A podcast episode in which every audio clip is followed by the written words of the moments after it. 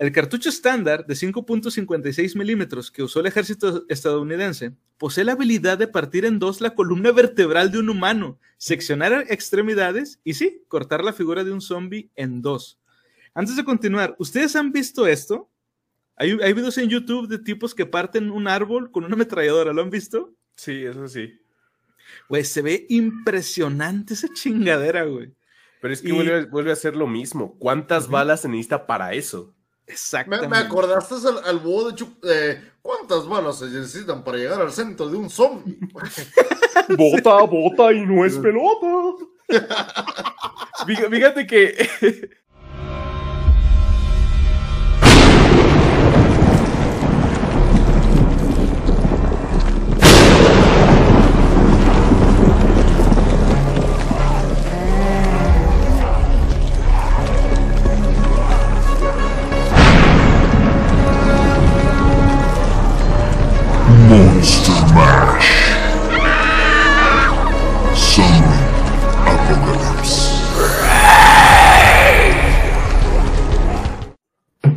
Sean todos bienvenidos a un nuevo episodio del especial de Halloween de la Biblioteca Pública Mundial, Monster Mash, Zombie Apocalypse. Esta es una serie de episodios que podrían salvarte la vida. Hazte una pregunta. ¿Qué harías? ¿Terminar tu existencia con actitud pasiva o levantarte, prepararte y sobrevivir? Eso depende de ti. Ya sabes lo que dicen. Cuando no quede sitio en el infierno, los muertos caminarán sobre la tierra. Pero antes voy a presentar a mis amigos. Tío Murphy, ¿cómo estás esta noche? Feliz, muy, muy feliz, muy contento. Primeramente, extasiado por el invitado que traemos el día de hoy. Segundo, porque diciendo, hoy se levantarán las más frías y yo, uy, unas deliciosas y riquísimas soditas de uva. Mmm, chula. Licuado de cebada. Mm. Licuadito de cebada, claro que sí. Y como ya escucharon esa voz sabrosa, sensual. Hola, ¿cómo se encuentran todos? Y tenemos de invitado a nuestro queridísimo amigo Eddie Sickboy. ¿Cómo estás? Muy bien, muchísimas gracias por, por invitarme de nuevo. Creo que es la tercera vez, ¿no? Si, si mis cálculos matemáticos de artista fracasado no fallan. Entonces, pues muy contento de estar aquí de nuevo. Muchas gracias por invitarme. ¿Cómo están? Espero que tengan una excelente noche porque la nuestra, la nuestra ya lo es simplemente por estar juntos otra vez. Yes, yes, indeed. Y bueno, antes de comenzar, me gustaría recordarles que si les gusta nuestro contenido, por favor, denle like y compartan, suscríbanse a nuestro canal y al resto de nuestras redes, que eso nos ayudaría muchísimo y nos motiva a seguir adelante con este proyecto. Y si nos sigues en Twitch, puedes participar directamente en el podcast con tus comentarios. Además, puedes apoyar a través de PayPal, Stream Elements, Streamlabs o con una suscripción mensual a nuestra página de Facebook. Por lo que te cuesta un café, puedes ayudar a que este sueño continúe y seguir fomentando la literatura. Sus donaciones son muy valiosas para nosotros, así es que te ganas nuestro cariño para siempre. Y si necesitas que alguien reciba sus pataditas en las costillitas, lo hacemos. A huevo que sí. Ahí les dejamos todos los enlaces en la descripción. También recordarles que todos y cada uno de los eh, consejos que vamos a estar viendo aquí eh, se, eh, aparecen o los van a encontrar en el libro Zombie, Guía de Supervivencia, Protección Completa contra los Muertos Vivientes del genial autor Max Brooks, libro que por supuesto sugerimos a nuestra querida audiencia que lean y que tengan siempre a mano. Uno nunca sabe cuándo podría ocurrir un brote zombie. Y antes de comenzar, como hemos preguntado ya a los demás invitados, Eddie, según tú o cómo definirías a un zombie? ¿Qué es un zombie? Fíjate que justamente estaba pensando eso hace rato porque escuché el episodio anterior. y es que aquí, aquí es una situación complicada porque yo siento que el padre, bueno, no siento, yo, yo, yo, yo sé, es un hecho irrefutable y quien no lo crea que, venga y nos, nos entibiamos los nudillos. Eh, el padre de, la, de los zombies de la cultura popular es, George Romero, obviamente, con, con, su película eh, eh, el, Amanecer de los Muertos Vivientes, creo que sea, creo que era en español. Eh, eh, la noche de los muertos. La noche de los muertos. El, día y la noche de los muertos. Sí, es, que es la secuela, pero no alcanzó a salir. Eh, pero ahí justamente hay como una cuestión que inclusive como que me parece un tanto chocante hasta cierto punto en la cultura popular, porque él tenía el concepto para sus zombies, que fueran simplemente muertos, que volvieron a la vida y que tienen el rasgo del canibalismo y que parecen ser hipnotizados por, por, por, por una fuerza mayor que los impulsa a simplemente buscar la carne humana, ¿no? Y, él mismo comentó que desde su punto de vista, su, historia no se basaba exclusivamente en el monstruo, sino en nosotros, los seres humanos, la sociedad. Pero después, eh, pues obviamente, tanto de Metamorfosis como otros autores que fueron agregando cuestiones de eh, cultos satánicos, libros con poderes sobrenaturales, entes invisibles. O sea, siento yo que es muy complicado definir cuál es el concepto base o, la forma simple de un zombie, porque ya hay tantas variantes que ya está muy complicado. Para mí un zombie es un, una, un ser humano que dejó de, estar vivo y que por alguna fuerza, ya sea por el concepto que se tiene de la magia vudú francesa africana, este, que de hecho viene la palabra de ahí, pero es con N, zombie, si no mal recuerdo. Un zombie. Exactamente. Este, y que, y que es lento porque sus funciones cerebrales están prácticamente caput y que tiene el impulso de comer y matar este, seres humanos para poder comer su cerebro. Para mí eso es un zombie. El concepto base de George Romero.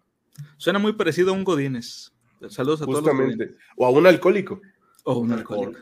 ¡Eh! Dice aquí Chris de Pánico. Grande Eddie. Ok, no Grande Chris. Saludos, Chris. Gracias por darte la vuelta, Chris.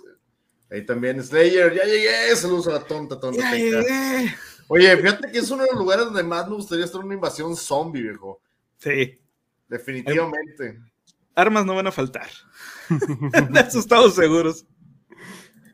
Bueno, empezamos. Dice, en el episodio anterior aprendimos a cómo detectar un brote aun cuando hay algún encubrimiento. Y también aprendimos sobre las diferentes ventajas de algunas armas cuerpo a cuerpo esta vez vamos a analizar armas arrojadizas y armas de fuego. Hace rato cuando estamos platicando con nadie sobre, oye, güey, ¿cómo ves? Y quieres participar con nosotros. Y ya le digo, mira, te tocó el tema de las armas y explosivos. Sí, genial, un tema del que no sé ni madre. Pero yo creo que todos estamos de una forma, de cierta forma familiarizados con armas arrojadizas o explosivos o pistolas, no porque las hayamos visto en realidad o porque hayamos tenido contacto con ellas, sino porque las hemos visto tanto en películas como en videojuegos. Ahora, ¿ustedes creen que realmente serían útiles? Digo, antes de comenzar ya con el tema tal cual, ¿ustedes creen que realmente serían útiles eh, las armas de fuego contra los zombies en un hipotético caso de un apocalipsis zombie? ¿Te refieres directamente a pistolas, metralletas, este, o sea, armas de fuego tal cual, letales para el ser humano? Porcentualmente yo te diría que sí, pero tiene que ser un arma que pueda atravesar un cráneo con facilidad a una distancia mediana o corta o preferiblemente larga y que requiera con una cantidad de municiones que se puedan administrar de manera sabia. Por ejemplo, una UCI no automática, un AK-47, vuelve a lo mismo que tengamos, eh, lo hemos visto hasta en la sopa. Sí, de hecho. Entonces, para mí sería como que sí, es práctico, pero lo mismo que estamos diciendo, el parque en algún momento se te va a acabar y ahí es donde vamos a valer gorro. Digo, lo hemos visto. ¿Quién no juega Resident Evil y traes cinco balas? Sabes que te queda la mitad del nivel y no las gastas porque no las gastas. Las guardas. Es, que también aquí hay otra cuestión. No importa si tienes la metralleta del calibre más grueso posible. Si tú no sabes disparar un arma o no tienes puntería, de nada te va a servir tener el arma más poderosa y la cantidad de, de balas que sea. Y aparte, tenemos que considerar ese aspecto dependiendo qué futuro apocalíptico se haga realidad, porque hay, hay ya zombies, variantes de zombies, que no se mueren disparándole a la cabeza. Ah, Entonces, hasta, por ejemplo, los zombies de Last of Us aguantan el primer golpe en la cabeza. los zombies de Resident Evil 7 también. Los de Dead Space, que técnicamente no son zombies, pero cuentan, o sea, cuentan. Tampoco se mueren necesariamente de un disparo a la cabeza. Entonces, en ese sentido, ya no, ya no solamente es una cuestión de calibre, sino que también poder usar el arma, porque creo yo que la ciencia ficción nos ha educado mucho de que las armas son la cosa más sencilla de usar, disparas con una mano y, como si nada, pero no, el simple retroceso puede que haga que te caigas y entonces te tardes un poco en levantar y ya en eso te agarran o te maten. Mamaste, sí. Yo, creo que la gente, ahorita que decía la ciencia ficción, aloja, dice Chango, eh, bienvenidos. ¿Sabes que ellos se convirtieran en zombies? ¿Quieren tener el coraje para exterminarlos? Yo no quiero a nadie. Empecemos por ahí. Empecemos por, aclarar algo. Dice, dice, dice Eddie, ¿por qué tengo que esperar a que se conviertan en zombies? Hagámoslo de una vez. Mira, en algún momento pasará. Hay que ahorrarnos tiempo y energía. Al menos si ahora me muerden, no me convierto en un ser despreciable, creo. Ventajas, hay ventajas. Ventajas, sí, o sea. Ventajas, depende, chango, depende. Si ya están en, modo 100% zombificados y machín, yo creo que sería una cuestión enteramente de supervivencia. Te puede pesar lo que tú quieras, pero si tienes cosas que dar por delante, lo haría. No sé, Conan, pero yo por lo menos, si tuviera que tomar una difícil decisión, lo tendría que hacer. Mira, yo honestamente no creo tener la, este, el, los huevos. Y la conciencia al lado así de, a ver qué dices, cabrón. Sí, huevo, respirándome aquí. Mira, la verdad yo no creo tener los huevos para hacer algo así. Eh, siendo honestos, pero también hay que tomar en cuenta que cuando ya estás en una situación de, de estrés al nivel del que te pondría este, una, un apocalipsis zombie, yo creo que te transforma la psique y ciertas cosas, vas a hacer ciertas cosas que en tu vida habrías pensado que llegarías a hacer, por simplemente la autoconservación. Ver la cotorriza, por ejemplo, así como no hay nada más y jamás ver esa mamá. Hay que sobrevivir de alguna manera. pero, perdón. Este, pero te digo, yo, yo no creo llegar a hacer eso y, y hay algo, y es eso precisamente un tema que, eh, digo, a lo mejor un poquito más adelante lo vamos a ver, pero eso es un tema que la gente como que ha olvidado, güey, de los zombies. Los zombies actualmente no dan tanto miedo como originalmente lo planteó Romero. La gente ve que, a huevo, zombies, los voy a disparar, quiero que haya zombies. No, güey, porque cuando hay zombies, eh, cualquiera se puede transformar. Y, y, tienes que tener en la mente que a lo mejor tu hija, tu hijo, tu hermana, tu, tu papá, se podrán convertir en zombies. Y no todos tenemos el valor de meterles un plomazo en la cabeza. Güey. Y eso va a ser algo que se necesite. Sí. Y yo creo que, por ejemplo, en Resident Evil, en el remake del 2, hacen un, hacen un, eh, hay un personaje que le pasa eso, el de las armas, Kendo, que tiene a la hija ahí y le dicen de que no, güey, o sea, ya mátala porque se va a transformar. Y al propio Leon le dice a Aida, eh, no, güey, déjala, déjalo solo, vámonos. Pero, digo, son cosas en las que no pensamos casi nunca cuando pensamos en esto de apocalipsis zombies. Todos vamos sobre las armas, nada más. Dice Chango, qué sexy el invitado de hoy, claro es que, ¿cómo puedo no ser sexy con esta voz? Dice aquí John, ¿cuándo sonará Zombie de Cranberry? Los, eh, viene en el ending, viejo, siempre viene en el ending. Nunca ¿Se imaginan?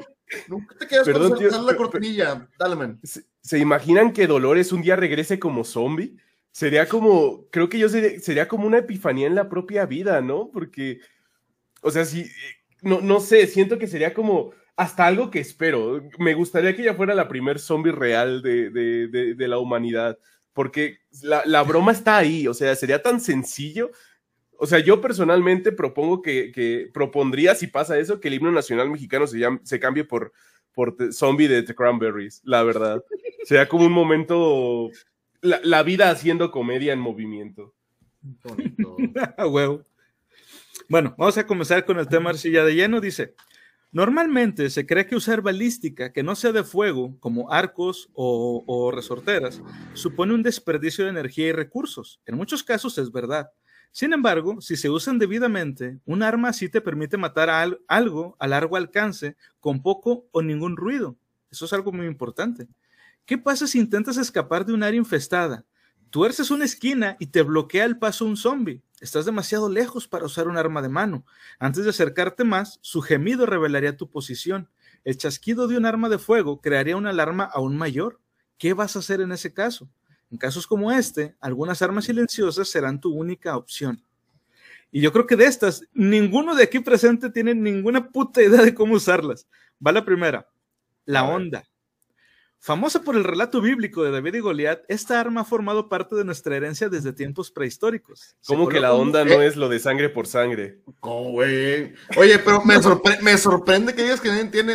E-, Eddie vivió, Eddie vivió en Tepito, güey. No me sorprendería que él haya utilizado y alguna vez creado alguna de estas armas. O sea, puedo crear un, cuchillo con un cepillo de dientes, pero una onda ya es una cuestión de ingeniería que, trasciende mis conocimientos, la verdad. Hay, que subir el nivel de crafteo. Sí, sí, sí. No, no, no llegué al nivel 3. Ahí sí dispensen. ah, huevo. Dice, eh, ¿cómo funciona la onda? Se coloca una piedra lisa y redonda en la zona más ancha de una, de una tira de cuero fina. Esta se agarra por los dos extremos. La giramos repetidamente realizando un círculo rápido y luego se suelta uno de los extremos de la tira, dirigiendo la piedra al objetivo. En teoría, es posible despachar a un zombie con un silencioso golpe en la cabeza, a menos de 30 pasos. Sin embargo, incluso con meses de entrenamiento, las posibilidades de realizar un tiro como ese son una sobre 10. Sin experiencia, sería mejor que la persona que utiliza la onda se limite a lanzar solo piedras. Es que es, obvio, porque me refiero, yo honestamente, eh, va a sonar muy ignorante hasta cierto punto, pero no entiendo la técnica para tener puntería con una onda. Porque, o sea...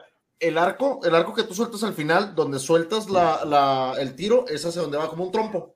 Claro, claro, pero es que yo, realmente soy muy torpe en cuestiones motrices. Mm. justamente, o sea, no, no es que sea torpe con mis manos, pero por ejemplo, justamente yo no sé lanzar trompos. O sea, ya desde ahí yo, yo ya estoy muerto. No, pues sí, sí está cabrón, güey. E, es, es que es similar a lo que hablábamos. No importa si tienes una AK-47, si no sabes disparar o no tienes puntería, pues qué padre que la, que la onda sea silenciosa. También mi muerte lo va a hacer, posiblemente porque no voy a poder lanzar una piedra con precisión. No creo que la muerte sería como que silenciosa, güey. Imagínate las mordidotas. Sí, si te pegas un grito o dos, güey. Quién sabe, depende de dónde te muerdan primero. Si te, si te arrancan la aorta, yo creo que ya 10, 5 segundos de vida. ¿Y si te arrancan el orto? Bueno, a ver, cada quien vive la vida que quiere, yo no juzgo. Este... O el orte, no sé cómo se llama hoy en día, pero. el ERTE. El ERTE. El ERTE. Ay, güey, no, qué miedo. Fíjate, yo la verdad, yo una vez intenté usarla y, No, no, no. no, yo intenté una vez usar una, una onda. La verdad es que estoy igual que Eddie, o sea, entiendo cómo funciona así, digamos, el concepto básico, eh, la, mecánica básica de cómo funcionaría eso, pero no, no sé cómo apuntar, güey. Se me algo muy abstracto el apuntar con una onda. Yo sé que se puede, porque yo he visto videos, por ejemplo, cuando eh, dan explicaciones de ciertas cosas que han pasado, por ejemplo, o que se describen en la Biblia, y, cuando, eso de, de alienígenas ancestrales y cosas así, este, y yo sé, mucha gente va a decir, es que son puras mamadas. Sí, ok, pero algunas cosas que se mencionan sobre conceptos y explicaciones, no de la Biblia tal cual, sino de cosas, eh, por ejemplo, esto de cómo funciona una onda, sí es real. Y pasaban un ejemplo de un tipo que estaba, que era como que experto este, usando esta, esta, esta arma, y ponen, le ponen un blanco como a cuatro metros de altura, y el vato le da, güey, en el primer tiro. Pero, o sea, estamos de acuerdo en que este vato es una persona excepcional porque es un experto usándolo. Es la onda, güey. Es la onda, literalmente. Pero es que también piénsalo, o sea, si tu talento en la vida es aprender a lanzar piedras con la onda, tu talento no sirve para mucho realmente. De hoy, hecho, en día, hoy en día es más de exhibicionismo que una Ajá, exacto. una curiosidad, porque no es como que alguien le va a dar un infarto y hay un doctor en la sala. No, pero yo lanzo una onda, mira. O sea, no, nadie va a apreciar eso más. O sea, claro, es de esas situaciones que en, una, en un apocalipsis zombie sí funcionaría, pero inclusive en ese contexto, ¿qué tal si tienes tu onda preparada pero no encuentras ninguna piedra? Sí, de hecho también sí es cierto. Dice aquí, dice aquí John, dice, bueno, en Fuego y Sangre mataron a un guardia con una onda y le reventaron la cabeza. Es que es posible, pero recuerda que un zombie no funciona cuando tienes que dañar el cerebro, la cabeza es lo de menos. Dice, para usar una onda deben usarla como un boomerang, no apuntando al frente, sino más a la derecha, con curvo. con chanfle. Con chanfle. ok. Es que, es que no, o sea, claro, la explicación teórica suena hasta simple, ¿no? Como es fácil, sola. Inclínalo un poco a la derecha, pero en la vida real, yo estoy seguro que es más probable que se me salga la piedra y me pegue a mí mismo en la sien y le facilite la tarea al zombie a que yo pueda defenderme realmente con eso. Ay, güey, te, metes un fregazo acá atrás, se te revienta y el, zombie, mira, abre fácil. Desprenda aquí. Desprenda a huevo. Ya sería como con la línea punteada. Sí, a huevo. Ya ponte un poco ese... de una vez, güey, de una vez. Ándale, ya. es que sí, o sea. O sea, yo, yo, yo, yo insisto, entiendo que es posible, pero no sé, siento que hay armas que inclusive también son silenciosas, que son un poquito inclusive más factibles. No sé si van a salir, pero por ejemplo, una estrella ninja es igual de silenciosa, pero al menos es un concepto de solo arrojar y ya, y que el filo haga lo suyo. Y deja tú, te vas a ver mucho más chingón, güey, usando estrellas ninja que usando una puta onda. Sí, exactamente. ¿Cuántas estrellas ninja vas a ocupar para detener un zombie, si, si, eres bueno, a lo mejor con una. Y aparte la puedes recuperar, güey. Mira, si algo, nos enseñó, si algo nos enseñó el Tenchu de PlayStation, güey, es que las estrellas las puedes recuperar cuando las usas. Ahí está, o sea, y, vuelvo a lo mismo, creo que es más fácil simplemente arrojar algo y ya, a tener que comprender la trayectoria de un mecanismo que es más probable que, que, que me salga mal. Sí, Al menos a mí, yo soy estúpido. Yo soy estúpido. Por algo soy artista, o sea, pude ser un ingeniero, un licenciado. No, decidí ser artista. Es obvio que yo no estoy hecho para sobrevivir a un apocalipsis zombie. Oye, vamos a necesitar artistas en un apocalipsis zombie, güey. Vas a ver, vas a ver un poco más adelante por qué. Pero bueno, dice ver, la, la. Ah, me quedé en la. Sí, la resortera. Dice: Este es un descendiente de la, de la onda o la correa de cuero. La resortera moderna es 10 veces más precisa que su antecesora. Solo le falta fuerza. Los pequeños proyectiles de fuego que lanzan las resorteras modernas no tienen la fuerza suficiente, incluso a una distancia muy cercana, para penetrar en el cráneo de un zombie. Usar esta arma podría servir solo para alertar un ghoul de tu presencia. ¿Te imaginas, güey, acá tú bien verga a la Bart Simpson disparándole bolitas, güey? Y nomás el zombie cae que... ¿Qué pedo con este pendejo? Vato, siendo sincero, ahorita que, ahorita que dijeron eso, dices con las capacidades motrices, güey. O sea, ¿recuerdan un, un episodio, no sé qué programa era, donde intentaron con una resortera gigante, porque no era una catapulta, era una resortera gigante, aventar una sandía, güey, y la sandía se regresó a la persona que estaba aventándola, güey. Sí lo vi, sí lo vi. Oh. ¿Sí has Era, que el este? programa se No, llamaba... yo, yo, yo nunca vi eso. Creo que el Oh. programa se, era un reality show tipo, creo que se llamaba La Isla o algo así, que a los, a los del grupo les ponían retos y uno de ellos era ese de la sandía que acaba de decir el tío Murphy. ¿Continúa? Entonces, velo por ese lado. Imagínate ese tipo de, de fregazo que te puede llegar a meter, como tú dices, de lo llegas a jalar, lo sueltas y no lo avientas para adelante por alguna razón, motivo, tu cuerpo no coordinó o coordinó al revés y que te la revientes de frente, güey. Sí, o que se rompan las ligas. O que se... Sí, eso era lo que iba a decir. No sé si a ustedes les pasó en su infancia, pero yo siempre que tuve una resortera, de la calidad que sea o, o- o del material que sea, siempre se me reventaba. Y el ligazo me terminaba o dando en la cara o dando en la mano. Entonces, imagínate sentir que ya estás a punto de eliminar un zombie y te quedas sin ver en un ojo y le facilitas de nuevo el trabajo. A ver, voy a compartir el video porque me sorprende muchísimo que Eddie no lo haya visto y la verdad ver, puedo no, tomar no, un, no, un- no. un momentito para disfrutarlo con la audiencia y la raza que no lo ha visto me sorprendería mucho. Va el share. Bueno, para, mientras, mientras déjame leo el comentario de Chango, dice, uy, no, si uno de los videojuegos le falla, le falla nomás presionando los botones, pero en la vida. Cof, cof, Don Conan, cof, cof. Pinche Chango, te quiero mucho, güey. que me eches carro. Vamos a ver. Ahí, ahí- ¿Ya Ahí pusiste se- el video? sí, ya. A ver, a ver. Ya lo estoy viendo. Viewer's discretion is advised. Están aventando como que unas armaduras medievales, carga una pequeña catapulta con una sandía.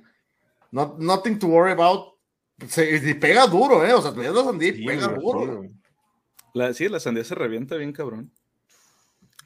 El- es que lo pusiste en pantalla completa y no se ve, tío Murphy. Sí, se ve la pantalla de color negro. ¿Por qué se ve la pantalla en negro? ¿Sabes? Déjalo así en pantalla normal. A ver, déjame ver. Vamos a ver por qué. O es una sandía conceptual. ¿Ahí lo ven? O- Ahí lo veo, ahí lo Tienes veo. alma de artista, güey. ahí pueden ver cómo empieza. Pega durísimo, güey.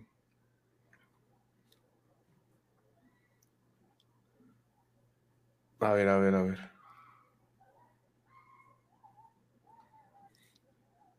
Uh, ¿Viste? ¿Viste? es, que, es que volvemos a lo mismo. De hecho, de hecho, ahorita este John puso gente, es probable quedar tuerto con una resortera. Yo pienso Sí. que a la gente se le olvida lo frágil que somos. O sea, con, Sí. con un pequeño mal golpe te puedes quedar ciego de por vida de un ojo. Entonces, yo pienso pero, que, que- que a pesar de que son armas que hasta cierto punto nos, nos, nos pueden servir en situaciones de, de, de ultraemergencia, algo que salga mal y, y- y- y nos, nos, nos pueden dejar más vendidos. Si un arma se encasquilla, pues ya se encasquilló y la dejas, fin. No, Sí. Es muy poco probable, es menos probable, pienso yo. A lo mejor hay estadísticas que lo confirman o no, y si no, alguien debe de hacer este experimento. Pero un arma que se encasquilla no, no sale la bala por detrás, no sale la bala por, por, por el tambor o algo por el estilo. En cambio, una resortera se revienta y o me pega la liga en el ojo o me pega en la cara el, el proyectil. Ya lo vimos. Sí. Entonces, no, no, no pienso que sea tan útil. No pienso Eh. que sea tan útil. Hey, Panic, hola, ¿cómo están? Bienvenidísimo, gracias. Muy bien, gracias por darte la vuelta, viejo. Oli, oli, noche, Panic. Bienvenido. sí, entonces, este, yo creo que hay, hay armas mejores, pero ahorita lo que comentaba, por ejemplo, este, Eddie, sí es verdad, o sea, a mí también me, llegó a pasar las resorteras chafas que vendían en los mercaditos aquí, este, las ligas se, se, rompían muy rápido y luego, luego te daba un golpe. Y recordemos también que este tipo de instrumentos necesita consumibles. Y no estoy hablando de la piedrita que le vas a poner. Liga. Estoy hablando de la propia liga. Necesita, este, necesita que se cambie constantemente después de, una cierta cantidad de usos. O sea, la piedrita también es consumible, pero esa piedra no se lanza. esa no, se lanza. Este, o puedes usar balines de metal que serían mucho más, este, mucho más peligrosos, más, más potentes, pero insisto, no creo yo que sea una buena, una buena eh, arma. La, para un zombie no, para una guerra que ya no hubiera tanta arma de fuego a la mano, es una ideal perfectísima. Como dijo Eddie, somos muy sensibles, el cuerpo humano es demasiado fácil de destruir y deshacer. A lo mejor para un humano sí, para un zombie no creo que lo puedas detener. No. Eh, Ricky Vega, gracias por ese follow, viejo. Muchísimas gracias, bienvenido. Muchas gracias, Bienvenido, Ricky. Te queremos. No, es, que sí, o sea, realmente es una cuestión de que, justo como dijo el tío Murphy, o sea, si de por sí en, en, armas de fuego estamos hablando de que tiene que ser un calibre suficientemente grueso, suficientemente potente de un arma que, que, le permita atravesar un cráneo o lastimar seriamente el, cuerpo humano, una resortera yo siento que, que hasta sirve más de, de, distracción de otra cosa. Como el típico ejemplo de, de, de tirar algo para que los zombies se desvíen y que tú puedas salir por otro lado. Yo siento que eso es más factible.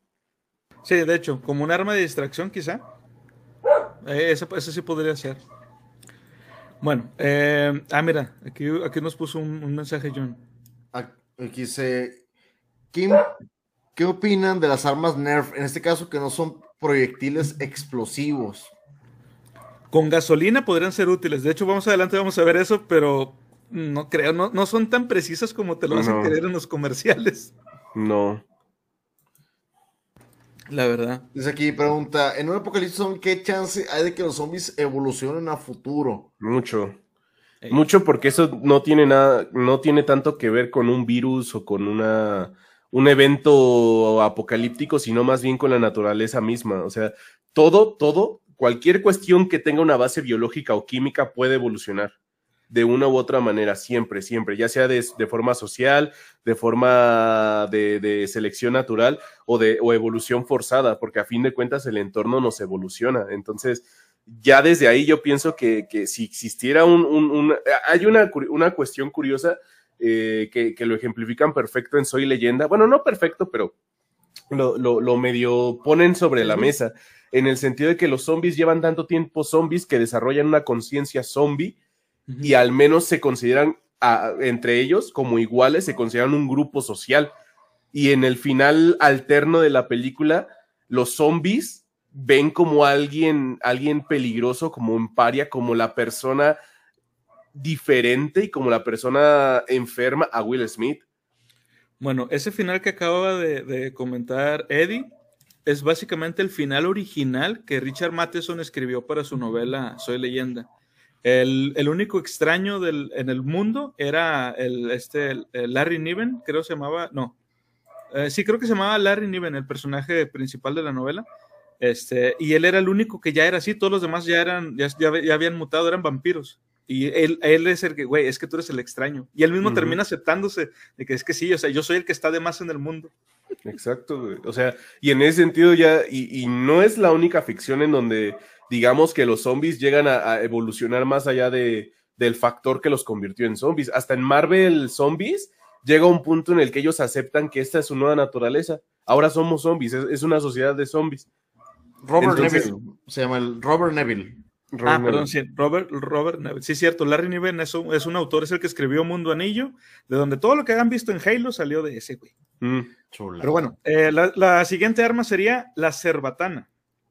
Dice, como el veneno no produce ningún efecto en los no muertos, descarta esta arma por completo.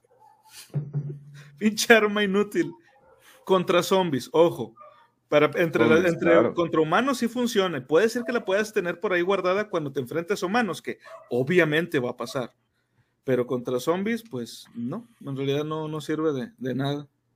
Dice, ¿a qué punto creen que llegarían a evolucionar? Bueno, se los, eh, como dice, es algo de selección natural. Yo creo que realmente el cráneo o la masa, que es lo que quieren proteger, es lo que iría reforzándose. Las partes más, más, más, vulnerables. más vulnerables son las que llegarían a evolucionar primero. Ya después de eso, el cuerpo como que dejaría de tener sus funciones y se irían como que más haciendo acorazaditos. Hay dos historias de Junji Ito que me gustan mucho porque son en las que, digamos, él toca la cuestión de los zombies. Y en una de ellas, bueno, la primera que voy a, que voy a citar es una donde literalmente se llama Zombies, creo. Y en esa, dos personas que tienen un gusto muy fuerte por los zombies eh, discuten de qué zombies son mejores. Y a una le gusta los zombies clásicos que van lento y que son una amenaza constante pero, pero tardía. Y al otro le gustan los zombies que, que son más rápidos, que son más ágiles. Y en la historia, pues pasa el apocalipsis zombie y cada uno de ellos se convierte en un, tipo de zombie. La chica que era preferente de los zombies lentos se convierte en un zombie lento y se tarda todo un día en moverse 10, 10 centímetros de donde está. Y el otro chico, y el chico se convierte en un zombie tan rápido que corre, que corre en verguiza. O sea, todos sus movimientos son, son rápidos pero eso hace que, que, que, tenga hambre constantemente, porque como gasta su metabolismo, gasta tantas calorías, a cada rato le da hambre. Entonces, en ese sentido, se puede decir que ahí ya estamos viendo que hasta en ese sentido básico, eh, ya hay un contexto evolutivo de ser un zombie rápido, porque implica gastar más energía, pero también implica esa ventaja de, de, la velocidad. Entonces ahí ya podemos decir que ese es un primer paso en la evolución, digamos, del concepto de los zombies.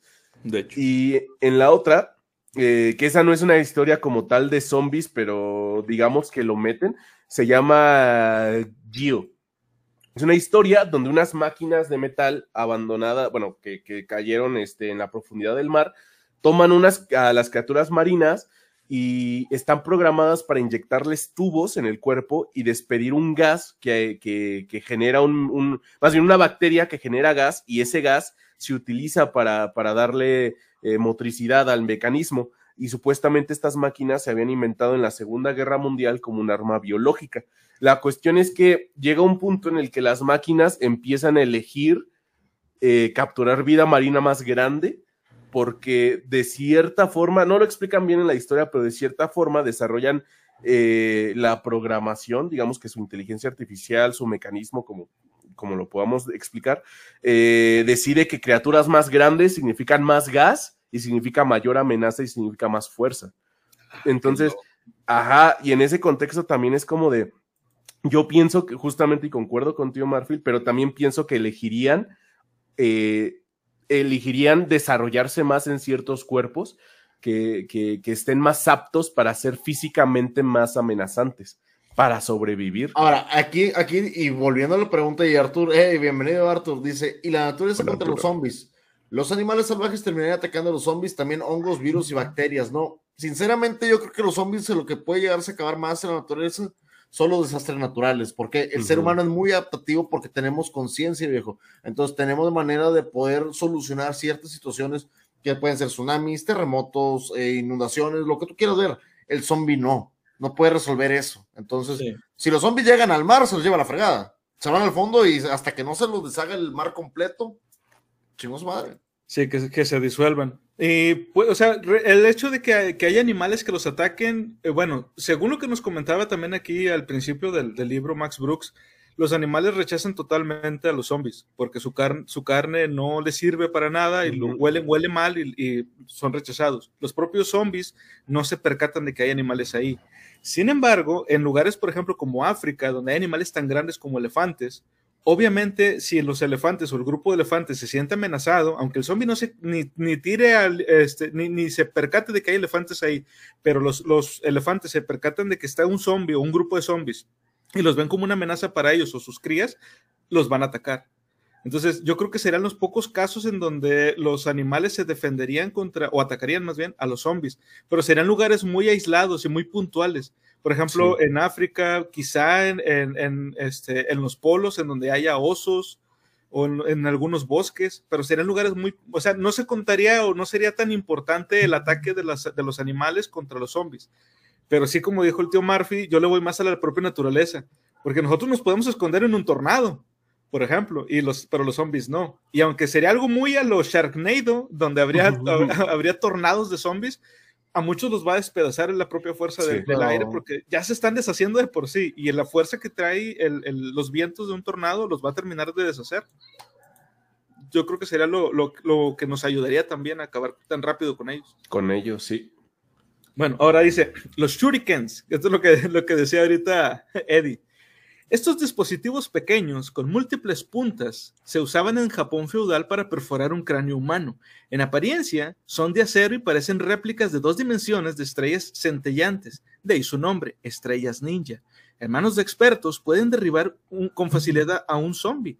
Sin embargo, como se ha discutido con muchas armas, las estrellas ninja requieren una destreza enorme.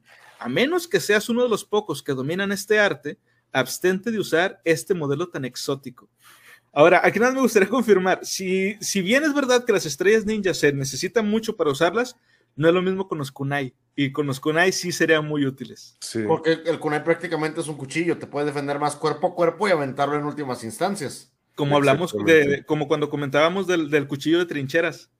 Sí, eh, eh, que se supone, bueno, lo comentamos en el episodio pasado, es como que la mejor arma por el tipo calidad, peso y además la practicidad puedes traer cargado hasta dos o tres a la Rambo, tranquilamente.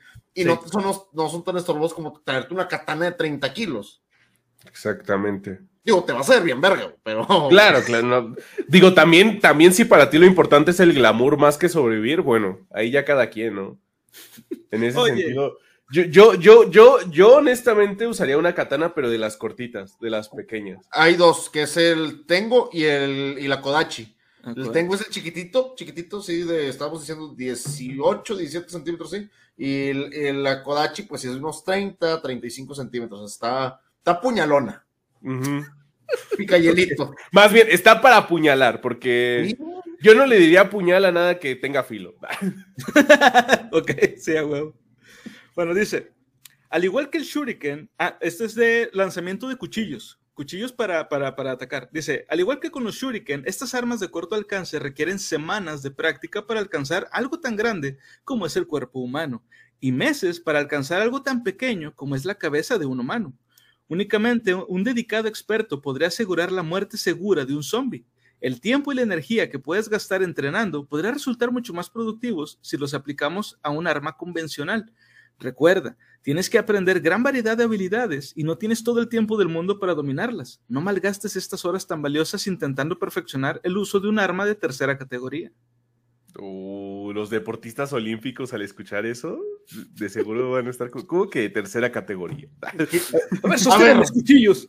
A, ver, avienten un plato. Y la señora con el tiro con, con el tiro que, avienten un plato, pónganle un plato a este güey. Me lo llevo. Dice, el tengo y el no, tengo. Ok, no. La comedia, el humor. Y el que, este el, que sigue no lo lean porque es mío. Le puse badam. Nada, deja tú, güey. Aquí también hemos tenido bastantes chistes, este, como, como dijo Orión, pinches chistes de papá. Ah, Una dad, es que las dad jokes son buenas a veces, pero depende de la dad joke. Vato, ahorita que estamos hablando de zombies son bien chistosos, güey. El, oh, problema es. Desperté un monstruo. El, problema es cuando se besan dos zombies porque son bien jotos. Luego nos ves este Twitch y vamos, son bien baneables. Vámonos. Ay, huevo. Bueno, continuamos. Dice: el arco largo o el, el arco compuesto. Hablando claro, atravesar la cabeza de un zombie con una flecha es una proeza de extrema dificultad. Incluso con arcos compuestos y las miras modernas, únicamente un arquero con experiencia tiene posibilidades de llevar a cabo un tiro directo. El único uso práctico de esta arma es el lanzamiento de flechas incendiarias para, em, empezar un fuego de modo silencioso y a larga distancia. Nada funciona mejor como las flechas en llamas. Esta forma de atacar puede y tiene que usarse para hacer que los zombies ardan uno a uno. El zombie que sirve de objetivo no sabe cómo sacarse la flecha del cuerpo y podría, si se da las circunstancias adecuadas, prender a otros gules que acabarían sucumbiendo ante las llamas. Yo creo que e, este sería, el, verdadero uso eh, práctico que se le podría dar al arco. No vas a matar un zombie con, con arcos, ni con ballestas en realidad. Sería más como para flechas incendiarias. Eh, fíjate que es prácticamente una evolución, pero al mismo tiempo no es una evolución tan grande de la idea de lo de la resortera. Sí. O sea, porque a fin de cuentas es más un arma de destrucción o para repeler que para realmente utilizarla directamente contra un zombie. Y la verdad concuerdo, porque si bien es que en ese sentido también estamos viendo que volvemos a lo mismo, necesitas habilidad.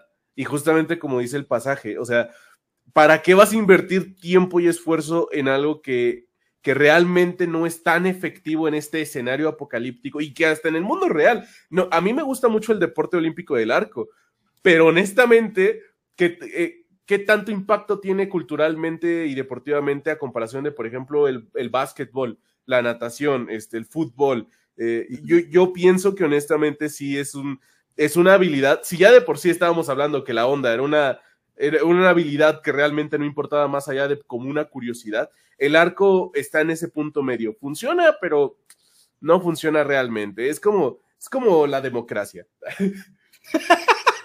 y volvemos a política. Es, como el, el, comunismo. Teóricamente funciona, pero no hay pruebas fidedignas del mismo. O sea, la teoría está bien. bueno, pero al arco sí lo dejan disparar. Es la diferencia. al comunismo también, pregúntale Stalin. y no, nada más Stalin. Ustedes saben de quién estamos hablando. Oye, este... me, dio mucha risa de que estaban viendo con el tiro con arco y recientes que tuvieron las funciones, bueno, las quejas de, cierta serie reciente de Prime, de, basada después en los capítulos de Tolkien y demás Ahorita que estaba viendo y varios insultos que he escuchado hacia ciertos personajes, pero me imaginé un arquero mexicano, pero mexican, 100% mexican, raza de bronce, o sea, así, pato, me imaginé de que poniéndole un, estampado al arco que diga Pedro Las, güey. Yo, yo, me imagino así como poniendo un chile en la punta de la flecha para que arda la herida. Así. A ver si este es de tu tamaño. Vato, es que sí, o sea, el tiro con arco, como tú dices, si no es, eh, hablando de, justo quería tocar este tema de John, ¿y cómo sería si tengo las flechas explosivas de Rambo? Solamente te puedo decir algo, está muy bien si vienen en hordas y tú no estás en un edificio que pueda correr peligro de ser incendiado por esa misma horda. O sea, que tú lo puedas aventar y correr. No, aparte, aquí, aquí hay una cosa que, se, que a veces volvemos a lo mismo, la ficción nos ha mal acostumbrado. Mantener un explosivo funcional requiere ciertas condiciones climatológicas y de cuidado. Es decir, no, no, todos los explosivos van a explotar si no están en un lugar sin humedad, si no están en un lugar donde, donde, donde algunos componentes se oxidaron o algunos químicos dejaron de funcionar o, algo por el estilo. O inclusive, ¿qué tal si tú eres tan inepto que en lo que pones el explosivo en la flecha te explota? Claro. que va a ser, o sea, suena chistoso y todo, pero es, yo creo que sí va a ser algo, sí sería más bien algo muy común.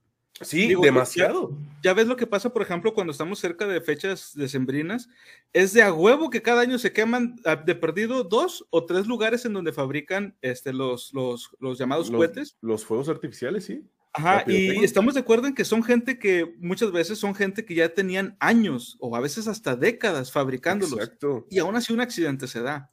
Yo, yo recuerdo una escena muy... Eh, honestamente no fui fan de la serie de Lost, pero recuerdo una escena donde justamente encuentran una varias cajas de dinamita y una persona estaba explicando lo, complicado que era en la vida real realmente manejar la dinamita, porque como sus componentes son bastante explosivos al, al, movimiento brusco y a la temperatura, tienes, tienes que mantenerlas en, en madera hasta que, que, que, que, no, que no, que, que no, que no encierre el calor. O sea, tienes que tener mucho cuidado con esa situación. Y recuerdo mucho esa escena porque mientras explicaba lo delicado que son los explosivos en general, explotó y se murió. y lo investigué y pasa, pasa. O sea, tengo un amigo chileno que, se que le decían Demon, que él trabaja, eh, él, trabajaba antes en, detonaciones y él, y él me, me confirmó, es muy complicado porque es un proceso que tienen, tienen que saber cargar eh, el explosivo, tienen que llevarlo en cajas especiales, tienen que usar guantes especiales, tienen que estar, tienen que calcular la humedad de la zona, el tamaño de la zona. Entonces, son tantos aspectos para, para algo tan simple como detonar un edificio básico. Bueno, no es simple, pero es decir, no tienes que considerar demasiados factores porque no hay nadie, no hay un peligro para alguien específicamente, porque todos están a una distancia considerable y simplemente se cae una estructura. Pero imagínate que en el, en el calor, irónicamente hablando, de, de, la invasión zombie, te, te, pones nervioso, se te cae y eso explota. O, o tienes tanto, generas tanto calor que explota. Sí. Que también sería algo bastante común, la verdad. Yo pienso que sí. Dice que Chango, yo solo digo lo siguiente, los que usamos lentes estaremos jodidos, porque ¿dónde consigues que hagan lentes de tu medida en caso de que señen los que tiene? Sí, cierto, güey. Bueno, que ahí Doctor Stone ya tuvo la respuesta. Pues Rambo estaría muy enojado porque le robaste sus flechas y no te quiere meter con Rambo, definitivamente, cabrón. Nadie se quiere meter con Rambo. ¡Qué grande! ¡No! ¡No! Y se vale gritar a la. ¡No! ¡No! A ver, vamos a darle un minuto de descanso al señor John para que nos. Para que... Vamos a darle un minuto de descanso. Bueno, continuamos. Dice: La ballesta. El poder y la precisión de la ballesta moderna puede lanzar una saeta, o sea, una flecha de ballesta, porque así se llama, ¿eh? tiene su nombre Directa al cráneo de un zombie a unos 400 metros. Esta pequeña maravilla recibe el apodo de el perfecto asesino silencioso. Es muy importante la buena puntería, pero no más que con un rifle. Recárgala, recargarla requiere tiempo y fuerza. Por eso, eh, perdón, pero esto no debería suponer un problema. La ballesta es un arma de francotirador, no para, no para masas. Úsala contra un zombie solo. Si hay uno, uno más te agarrarán y te harán daño antes de que te dé tiempo de recargar otra saeta. Bastará con las saetas triangulares o con forma de bala. Para aumentar la precisión, podría añadirle una mira telescópica. Desafortunadamente, el tamaño y el peso de una ballesta en condiciones le convierte en un, arma, en un arma principal. Por lo tanto, elígela solo cuando la situación lo permita. Por ejemplo, viajando en grupo, defendiendo tu casa o cuando no hay disponibles armas de fuego silenciosas. O sea, la idea es usarla como un arma de soporte, pero el pedo es que como es tan grande, güey, tendría que ser la única arma que una, persona va a cargar. La idea es que en todo caso la use una persona, pero vaya, que vaya en grupo. Sí. Y yo creo que todo lo que hemos estado viendo que tenga que ver con flechas, este, por ejemplo, la ballesta o el arco, el problema es que estas armas, eh, incluso para la guerra contra humanos, no se, no se pensaron para, para dispararle a un güey. La idea era tener un grupo de arqueros y disparar un, un, chingo de flechas y a ver a quién matabas, güey. Porque la idea era lanzarla a un grupo. Pero a un humano le, atraviesas, por ejemplo, la garganta y ahí quedó. A un zombie no. No.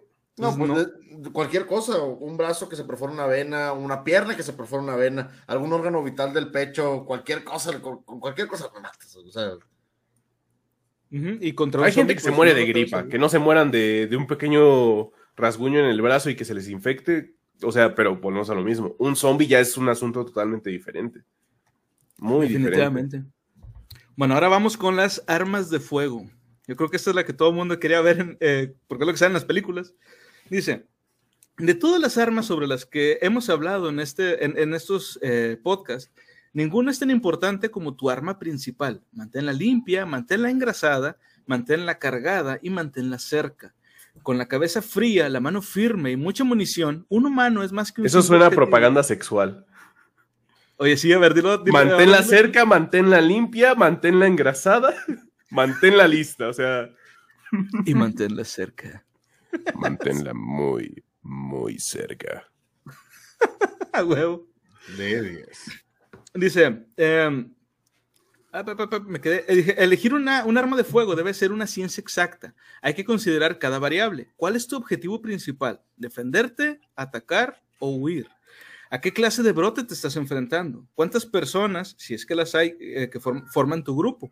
¿En qué terreno se desarrolla la, la, batalla? Diferentes armas de fuego sirven para diferentes funciones. Casi ninguna te va a servir para todas. Seleccionar las, las herramientas perfectas significa erradicar las doctrinas convencionales de la guerra que han funcionado tan bien contra nuestros colegas los humanos. Lamentablemente, todos sabemos demasiado bien eh, cómo matarnos los unos a los otros. Matar a los zombies eso ya es otra historia. Ahorita, de hecho, comentaba John, justo reforzando tu tema, dice, estoy viendo Breaking Bad, buenísimo, dice, ¿hablarán de armas químicas? Sí. Todo este episodio va a ser de armas. todo. Yo te lo voy a decir algo así, las armas químicas es más probable que nos terminen dando más en la madre a nosotros. Yes.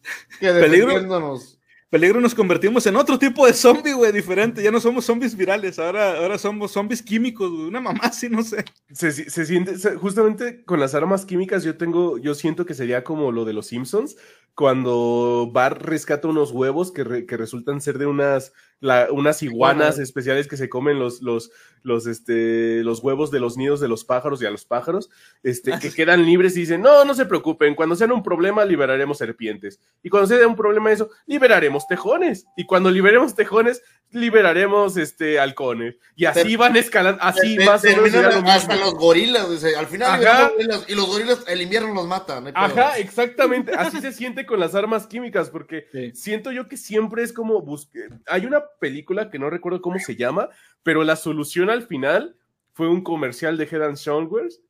evolución, evolución. Ajá, esa película.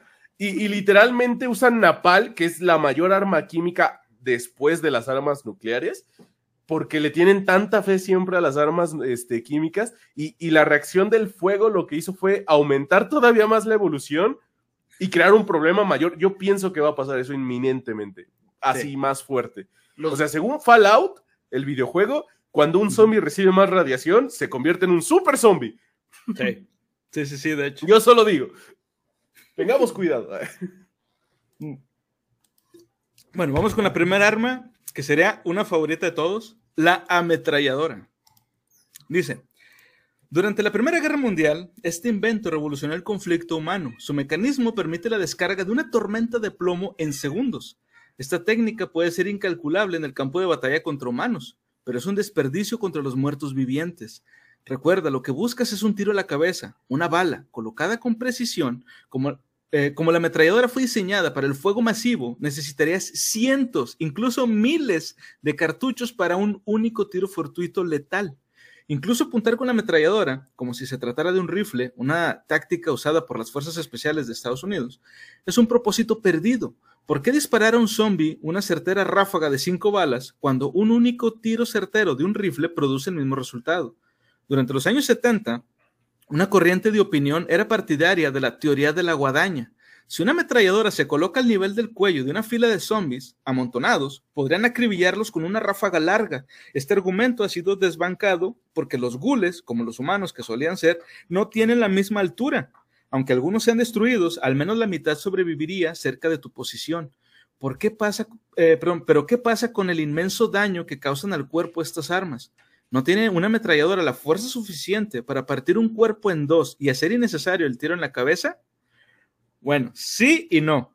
El cartucho estándar de 5.56 milímetros que usó el ejército estadounidense posee la habilidad de partir en dos la columna vertebral de un humano, seccionar extremidades y sí, cortar la figura de un zombie en dos.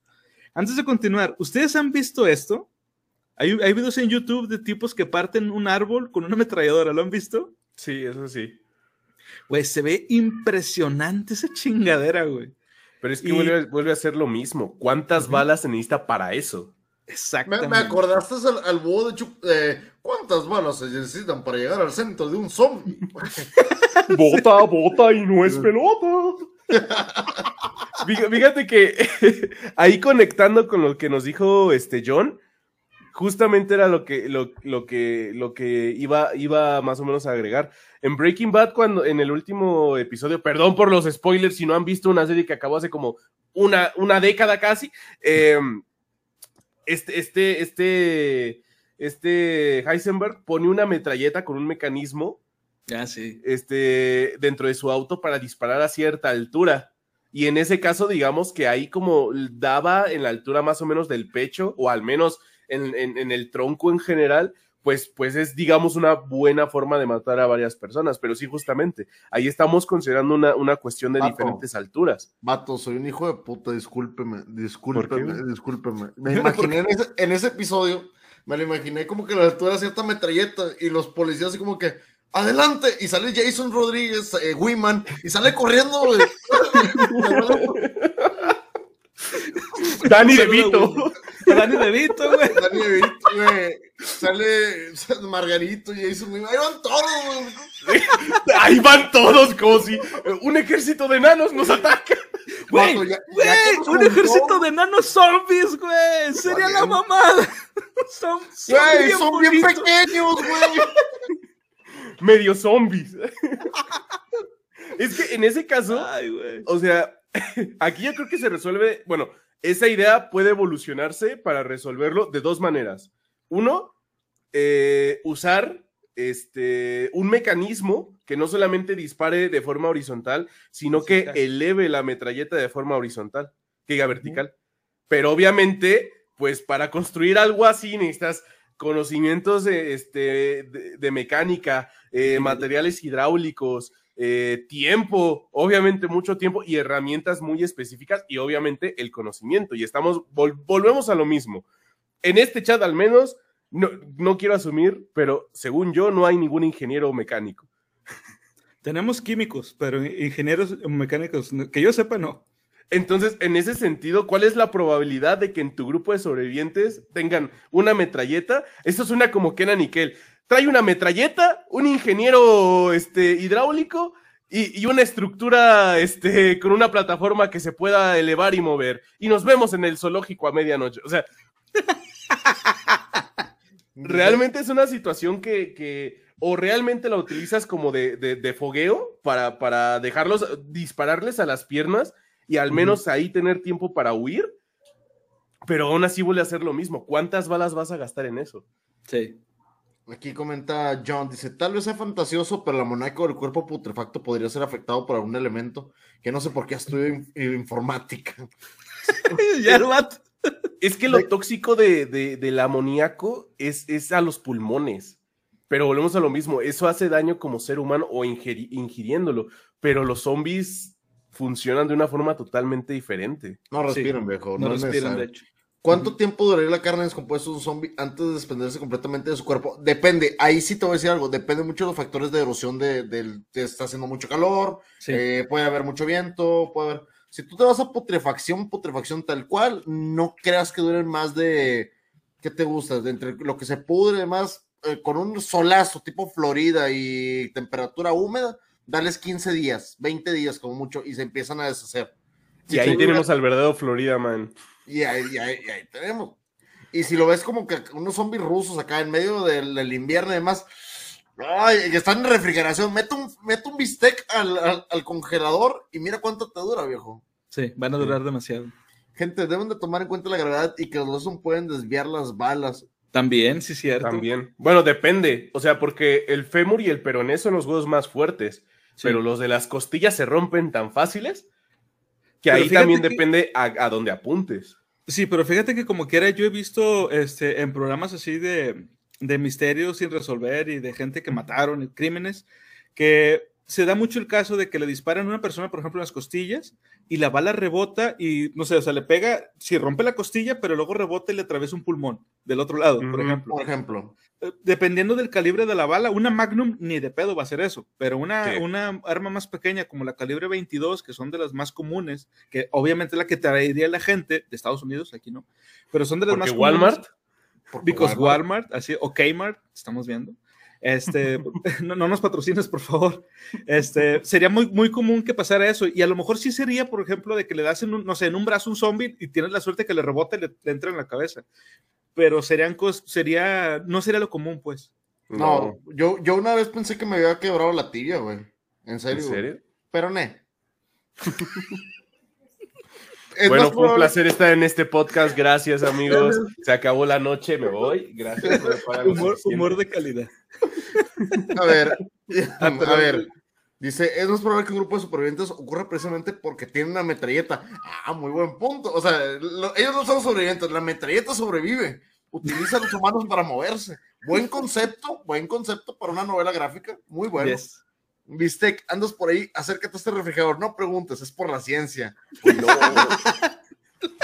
Saludazo a Bistec. Un saludazo a Chile. Un saludo a Bistec. Bueno, continuamos, dice. Sin embargo, no quiere decir esto que un tiro en la cabeza no sea necesario, hablando de la metralleta. Primero, la probabilidad de desmembrar a un zombie es baja y por consiguiente requiere grandes cantidades de munición. Segundo, a menos que el cerebro se destruya, el zombie continúa vivo, mutilado, ok, quizá incluso inmóvil, pero vivo al fin y al cabo. ¿Para qué ponerte en la absurda necesidad de tener que acabar con un montón de partes de cuerpo que se retuercen a tu alrededor y que son potencialmente peligrosas? Esto lo estábamos viendo el día que platicamos sobre cómo deshacerte del cuerpo de un zombie, que por cierto es toda una ciencia también, eh, cómo deshacerte de un cuerpo, este, de, un zombie por lo del virus y cómo, o sea, la idea es acabar con el virus. Y si tú, si tú le rompes las piernas a un chingo de zombies, ok, no se van a poder mover, pero si tú te tratas de meter ahí para, no sé, terminar el trabajo, ahora sí, eh, va a haber un accidente, te van a rasguñar o te van a morder por accidente, ha pasado. Y hay gente, por ejemplo... En, toda la ficción siempre pasa algo así. No, y en la realidad también. Eh, en un episodio que estuvimos hablando de, las leyendas urbanas, había una historia de un tipo que era un cocinero, eh, bueno, esa es una, el de la bota, pero había otro, era un cocinero chino que preparó una sopa de serpiente. La, obviamente, pues por el tipo de restaurante que era, la serpiente estaba viva. Cuando le corta la cabeza para usar el cuerpo y hacer el, menjunje del, caldo que estaban haciendo, al, anochecer para lavar los trastes y todo, se le olvidó tirar la cabeza y donde el güey pasa la mano cerca de donde estaba la cabeza de la víbora, lo muerde y se murió envenenado. Entonces, eso podría pasar también en el caso de, que haya zombies ahí y pues obviamente no queremos eso tampoco. Yo voto más por una MP5 más calibre. Es que también ahí es una cuestión complicada porque si no eres de esos grupos de autodefensas malos, eh, ¿qué tanta es la, facilidad para conseguir armas? De calibre, de, de gran calibre, porque, o sea, yo, por ejemplo, personalmente, nunca he visto una armería, así, nunca, nunca en persona. Jamás. Entonces, si ya de por sí tenemos el concepto de que, de que si vivimos en un país muy inseguro porque somos un continente muy inseguro, ni siquiera es solamente México. Pero, pero la mayoría de las armas que se portan o que portan los criminales son armas eh, que, son literalmente exportadas. O sea, que, se les borra el número de serie y que se que, eh, pasan de un contacto a otro por el mercado negro. Pero de forma legal conseguir un arma no es como algo que se haga tan sencillo aquí, aquí en Estados Unidos, bueno, allá tendrán su, su, primera enmienda y lo que quieran, pero en el resto del mundo es muy poco común convivir con armas de fuego. A menos que seas realmente una persona que realmente tengas ese interés o esa pasión o inclusive ese, ese, esos gastos recurrentes, porque yo me imagino que ha de ser algo caro. Es carísimo. Es que, bueno, eh, dependiendo. Hay lugares de tiro donde realmente no es tan ah, claro. pero no es tuyo. Tú solamente vas y rentas el equipo y aún así es un gasto, porque es como un cohete, lo vas a quemar. O sea, existe efímeramente y ya gastas en él. No te vas a llevar nada de él solamente liberaste un poco de estrés o viviste el momento, por así decirlo. Exactamente, exactamente. Entonces, en ese sentido, si ya estamos eh, planteando que conseguir un arma de forma legal, un arma básica de uso personal, de uso eh, para tenerlo en tu casa. Ahora imaginemos un AK-47, un M5, este, una escopeta. Imagínense una escopeta, lo difícil que ha de ser comprar, o lo caro que ha de ser comprar una escopeta. Y usarla, y usarla, porque volvemos a lo mismo, el retroceso ha de ser una cuestión sobresaliente depende mucho del arma, digo, si hay armas, ¿se acuerdan de esa escena de J en Hombres de Negro? Donde dispara, ¡pum! hay armas que te avientan retroceso, sí, escopetones. Es más, es más fácil que en la primera vez que dispares un arma por mal a utilizarla, mal acomodarte, te puedas dar un fregazo en la cabeza por de frente, así de frente, que te pueda romper inclusive la nariz por un mal retroceso. Es muy común. Te puedes, una escopeta o un arma que lleves cargada al hombro, te puede falsear tranquilamente, porque no agarras con firmeza. A dice Chango, a todo esto estamos pensando sobrevivir, pero realmente quieren seguir viviendo en un mundo sin internet. Chango, la verdad es lo que estábamos hablando ahorita. Y lo mismo que decíamos, vamos a necesitar artistas, gente que sea del medio de entretenimiento, gente que sea divertida para ese tipo de momentos. La moral es algo que va a ser muy difícil de obtener en esos momentos. El agua, el alimento, lo que tú quieras, es difícil. La moral es fundamental para poder sobrevivir. Tienes que tener ganas de sobrevivir para sobrevivir, hijo. De entrada, sí es. Pues acá en la tonta hay gun shop en cada esquina y en las casas de empeño hay muy buenas armas también. Pero pues es que tú estás allá en la tonta, güey. O sea, ya es lo que decía él. Ah, bueno, sí. En, en, allá en el, con el vecino del norte sí es bien común. Aquí no, güey. No, o sea, en ciudad, yo, yo soy de la Ciudad de México técnicamente la, la, segunda capital más grande del mundo. Nunca he visto una armería. O sea, realmente no es algo tan, tan, tan, tan accesible como, como lo vemos en la ficción. O sea, realmente no es una situación de, ah, un apocalipsis zombie, qué bueno que tengo mi armario llena de, de, de escopetas, AK-45, chalecos antibalas, cascos tácticos. Eh, no, e inclusive si, lo, si fuera algo tan común en este país o en este continente, no nos alcanza para la canasta básica a veces. es, es, como ese chiste que yo recuerdo un monólogo de Adal Ramones de cuando tenía como seis años, donde él decía, es que, es que nos cobran por balas y nada más traje cuatro. O sea, ah, sí, a los suena chiste, pero yo estoy seguro que las balas han de ser caras. Les voy a contar algo respecto a eso. Eso que acaba de decir Eddie es verdad. Eh, yo hace años eh, se trabajaba en una tienda eh, que era servicio a las 24 horas, era en, en 7-Eleven.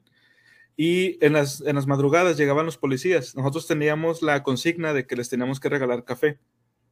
Este, entonces los policías llegaban, tomaban café y todo, y platicando con uno de ellos le pregunté, ¿es verdad el mito de que las balas se las cobran? Y estamos hablando por ahí del 2000, eh, 2002, 2000 más o menos, 2000, 2002. Y me dijo el policía, sí, cada bala cuesta cinco pesos y nos las cuentan. O sea, cuando sale o sea, en, el, en, la cartuchera que traen, les cuentan cuántas balas eh, se llevan al salir y cuántas llevan al, al regresar y se las cobran. Supongo, y en ese tiempo te digo, eran 5 pesos, ahorita supongo que han de costar unos 20 pesos o algo así cada bala, entonces sí, sí se les sí. cuenta. Dice aquí Arturo, el operativo rápido y furioso consistió en que USA mandó armas a México. Sí, por eso es que hay, hay tantas armas aquí, pero no están distribuidas en la población, sino en no. ciertos grupos. Sí. Dejámoslo así. Dice aquí Slayer, y si sin caras, y si son caras las armas, la neta, sí, dependiendo sí. del arma. Ahora, lo que decía Eddie, estamos hablando de un arma como la que estamos viendo ahorita en la imagen, para aquellos que no están viendo, que nos escuchan en Spotify, dense una vuelta para Twitch y YouTube para que vean un poquito la imagen que estamos tratando ahorita. Ves un arma pequeña, de un calibre, mm, yo creo que tendrías que estar muy cerca para poder traspasar el cráneo de un zombie. Recordemos, todo lo que estamos hablando es para herir a un zombie. Ese tipo de armas, que yo creo que es de lo más tranquilón para conseguir, todavía no te garantizan que vayas a hacerle daño al zombie. De hecho. Gente, ve el lado positivo, no te van a cobrar internet. Pero ¿cuánto va a durar, güey? Sí, exactamente. Dice aquí, yo pido que sí sobrevivo, que otro haga los chistes, excepto el tío Murphy. Me preferiría, mira, yo, me, es que yo mira, en este momento, chango, yo me volvería un zombie solamente para atacarte, viejo. No sé. Es que mira, yo, yo ya estoy en contra de que digan más chistes, pero también recuerdo que son bien chistosos. Ay, ya ves, ya ves, el humor zombie es bien contagioso, viejo. Sí, justamente, justamente, así debe ser. Chingado. ¡Ey! Mira, ya nos llegó Cedrock, gracias, eres por ese foro. Y primer comentario, si tuviéramos parque, no habría zombies para empezar. Eddie Sickboy. Exactamente. Hola, Sergio. ¿Cómo estás? Oigan, y si no son zombies por virus, sino por causas como magia vudú, las armas serían igual de efectivas. ¿Les echamos agua bendita, viejo? Justamente, espera, espera, espera. Más, espera. Más Ahí hay dos ejemplos perfectos para esta situación. El primero es, es, este de la cultura japonesa, que era lo que estaba comentando yo, porque ahí Gio, el, el manga de, de, de, de oh, yo olvidé su nombre, Junji Ito, ahí plantea que realmente eh, lo, el virus zombificador, digamos, que lo que te hace es eh, propagar esa bacteria que te hace liberar gases, hace que inclusive las personas contagiadas elijan por decisión propia estar en esas máquinas para producir más gas y llega un momento en el manga en el que queman un poco de ese gas y sale una llama azul, que en la cultura popular este, de varias religiones las llamas azules son simbólicas del infierno, que son llamas espirituales y, y no llamas físicas, no es plasma, sino es como espíritu, eh, con formas de, de seres sufriendo. Sí. Y justamente porque ahí se explica que, que realmente no es que sea una bacteria, sino que un ente malvado eh, está propagando toda esa, esa, epidemia. Si bien tiene una base científica, hay un trasfondo eh, de, de, de, un ente, ajá, místico. Y en, y en el otro caso, en Devil Dead, eh, ahí literalmente es, es, un libro que literalmente es de, de, hecho con piel humana y que las páginas este, están llenas de maldiciones y rituales, este, literalmente para invocar seres de diferentes este, dimensiones y justamente eso es lo que causa hasta cierto punto la posesión demoníaca que causa a los zombies en ese universo. Sí, el libro, el libro que mencionas es el famosísimo Necronomicon. Necronomicon del árabe loco. Y ese de las, de las flamas que comentas de las llamas azules, les llaman fuegos fatuos. O creo que también en, o sea, se le conoce en, en, España y gracias a ellos, pues nosotros lo conocemos como los fuegos de San Juan. No sé por oh. qué le pondrían ese nombre, pero tiene, tiene ese nombre. O sea, supongo que tiene que ver con festividades de la época y cosas así. Claro, claro. E, este, pero sí, sí, o sea, y ahora, bueno, contestándole también aquí a, a Arturo, lo que decía de, las, de los eh, zombies por vudú. Eh, en el primer episodio, cuando estábamos explicando cómo identificar un zombie real, o sea, un zombie vírico, de un zombie vudú, la diferencia es que el zombie vudú realmente no está muerto. Es este, simplemente por unos polvos que le dan, su cerebro tiene... Se aletarga. Se aletarga, entonces sigue estando vivo y se asusta, tiene miedo. Y dispararle a, a uno de esos zombies lo va, lo va a lastimar, lo va a herir. Y va a sentir el dolor. Y un zombie real, o sea, un zombie vírico, no. Entonces, sí, cualquier arma de las que hemos hablado hasta ahorita le afectaría muchísimo más a un zombie vudú que a un zombie vírico. Si quieres ahorrar balas, consigue un palo y pícalo. Pícalo, Si se retuerce o algo, ya sabes, es, un, zombie vudú. Donde lo vayas a picar ya es muy tu pedo. sí, de hecho. Ya aquí entra la advertencia de más 18, así como tío Marvel ya lo trajo a la mesa. huevo. bueno, vamos con la siguiente arma, que sería el rifle de cerrojo y el de palanca. Estos son los rifles clásicos que se han visto en las películas de la Segunda Guerra Mundial, ese que le dan como una palanquita. Ah, ya. Ese. Que se martilla. Ese, exactamente. Dice, productos de mediados del siglo XIX, estas armas se consideran en ocasiones obsoletas. ¿Por qué razón usar un rifle de caza cuando puedes agenciarte un subfusil? Esta arrogancia infundada tiene sus bases en el tecnochovinismo y la ausencia de la experiencia práctica. Un rifle de cerrojo o de palanca, bien lubricado y utilizado por expertos, ofrece una defensa contra los muertos vivientes que es igual de buena o incluso mejor que cualquier artilugio militar de última generación. La capacidad para, para un solo disparo de un rifle semiautomático obliga al usuario a hacer que cada bala cuente, aumentando las posibilidades de acertar. Y quien no haya sufrido esto, nada más póngase a jugar Resident Evil 1 cada puta bala de ese juego, del original, de PlayStation, cada bala te duele, güey, si no la tienes un zombie. Es neta, hay muy pocas balas en ese juego.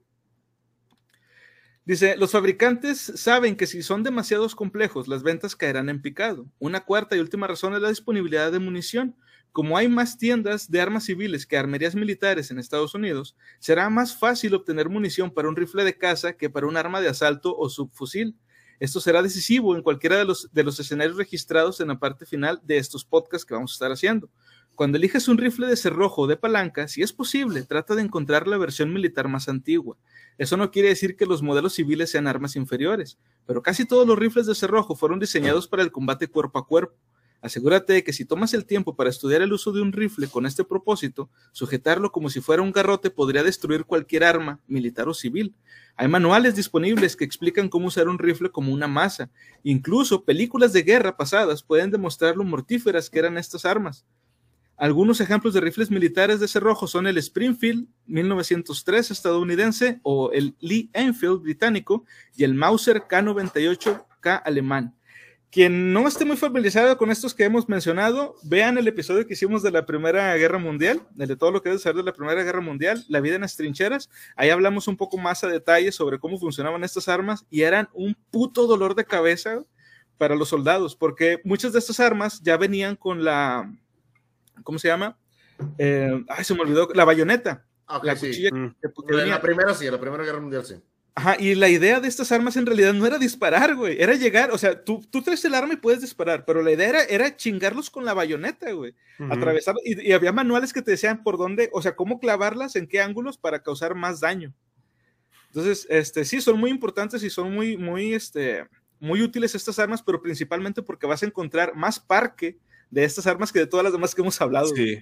Pues ya escucharon, señores, si van a llevar su rifle, el combate cuerpo a cuerpo, tiene que estar bien lubricado. 10.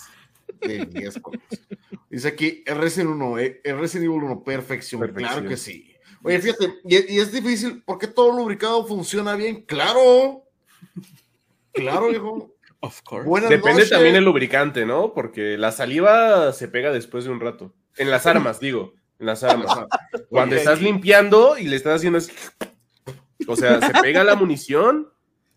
Las se pega la munición.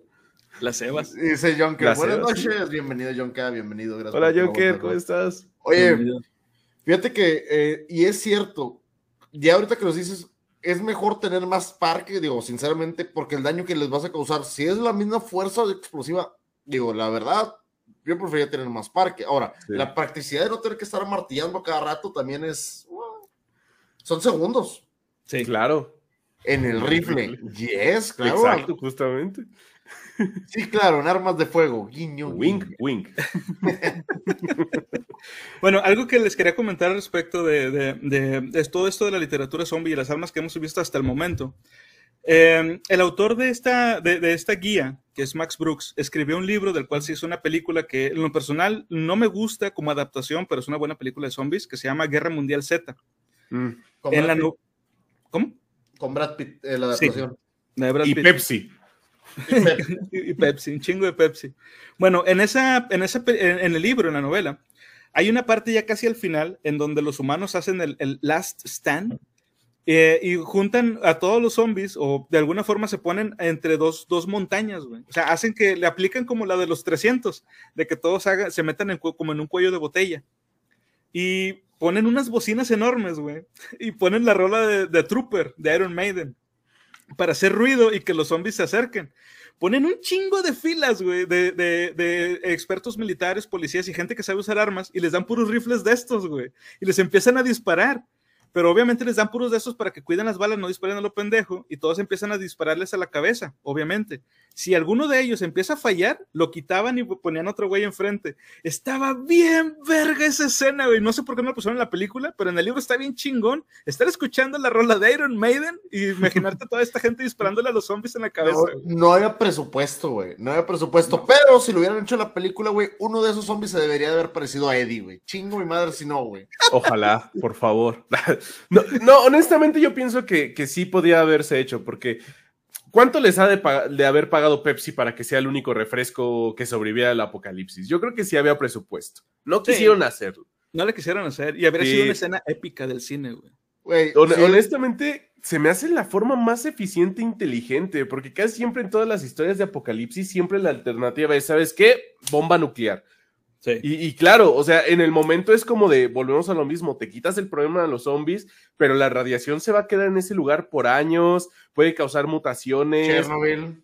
puede morir mucha gente por las quemaduras de segundo o tercer grado, este, el, el envenenamiento, no, no sé, o sea, siempre en todas las historias de ficción, como que la primera optativa, la primera alternativa masiva es, vamos a joder el planeta. Y, y eso inclusive, o sea, si lo, si lo vemos desde cierta perspectiva, tal vez sobrevivamos a eso, pero ¿qué tal si causa consecuencias a largo plazo ecológicas? Sí. que eso afecte la, la- la rutina de vida de todos los países o de todos los sobrevivientes. Eso nunca se menciona, siempre es como de, ya, detonamos, detonamos cinco bombas nucleares, vámonos a casa. Y es como Bueno, de, ¿a qué ¿quién tiene casa? hambre? Ajá, ¿quién tiene hambre? Porque a mí me salió un segundo estómago. A la verga, sí, pero sí. O sea, Sí. nunca, nunca hay una alternativa. Eh, eh, honestamente, esto que yo ya sabía que, que, que habían basado en un libro eh, la película de Guerra Mundial Z, pero no recordaba en cuál. Porque yo recuerdo que inclusive cuando salió la película, sacaron el libro como si fuera de la película. Bueno, te voy a decir algo. El libro original, el libro original de Guerra Mundial Z no tiene absolutamente nada que ver con la película, nada, nada, nada. Sí. Y la, y la otra, que esa fue la adaptación de la película, que esa estaría buena opción para verlo en qué película leo, pero la adaptación cinematográfica de el libro, porque son dos versiones muy diferentes. El libro original Sí. de Max Brooks y la versión nueva que salió después de la película son versiones diferentes. Entonces sí hay que hacer mucho hincapié en eso, porque el libro está mucho mejor. Digo, la adaptación a mí me gustó bastante. Y fíjate que lo de la campaña de Pepsi hubiera sido una fregadera de que mucha publicidad, lo que tú quisieras y ponerles, pues sí, solamente esa cosa culera sobrevivió. ¡Pum! Punto, güey. Eh, eh, millones, Eh, güey. aquí no me ofendas a mí y a mis costumbres personales. Ah, te creas, no, la verdad, sí me gusta la Pepsi, pero. mm, No, pero, pero igual, o sea, sí, tiene. ¿Por qué, por qué siempre.? Es como ese episodio de, de Family Guy, donde el último alimento que sobrevive en la, en la, en la humanidad son los Twinkies. Ah, sí, También en Zombieland, sí.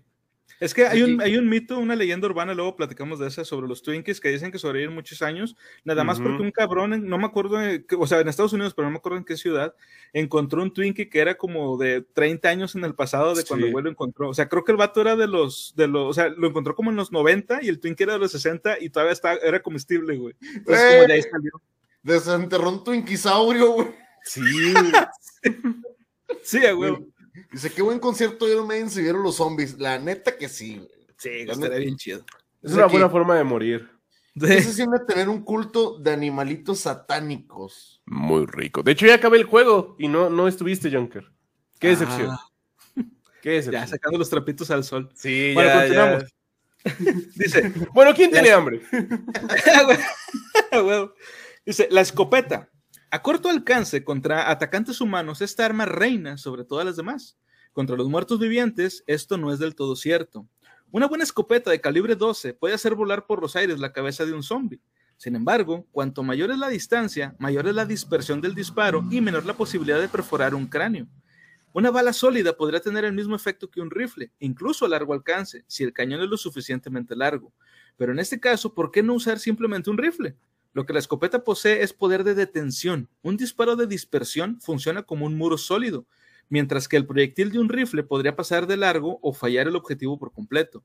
Si estás arrinconado o vas corriendo y necesitas tiempo para escapar, un buen disparo de escopeta puede desparramar varios zombies.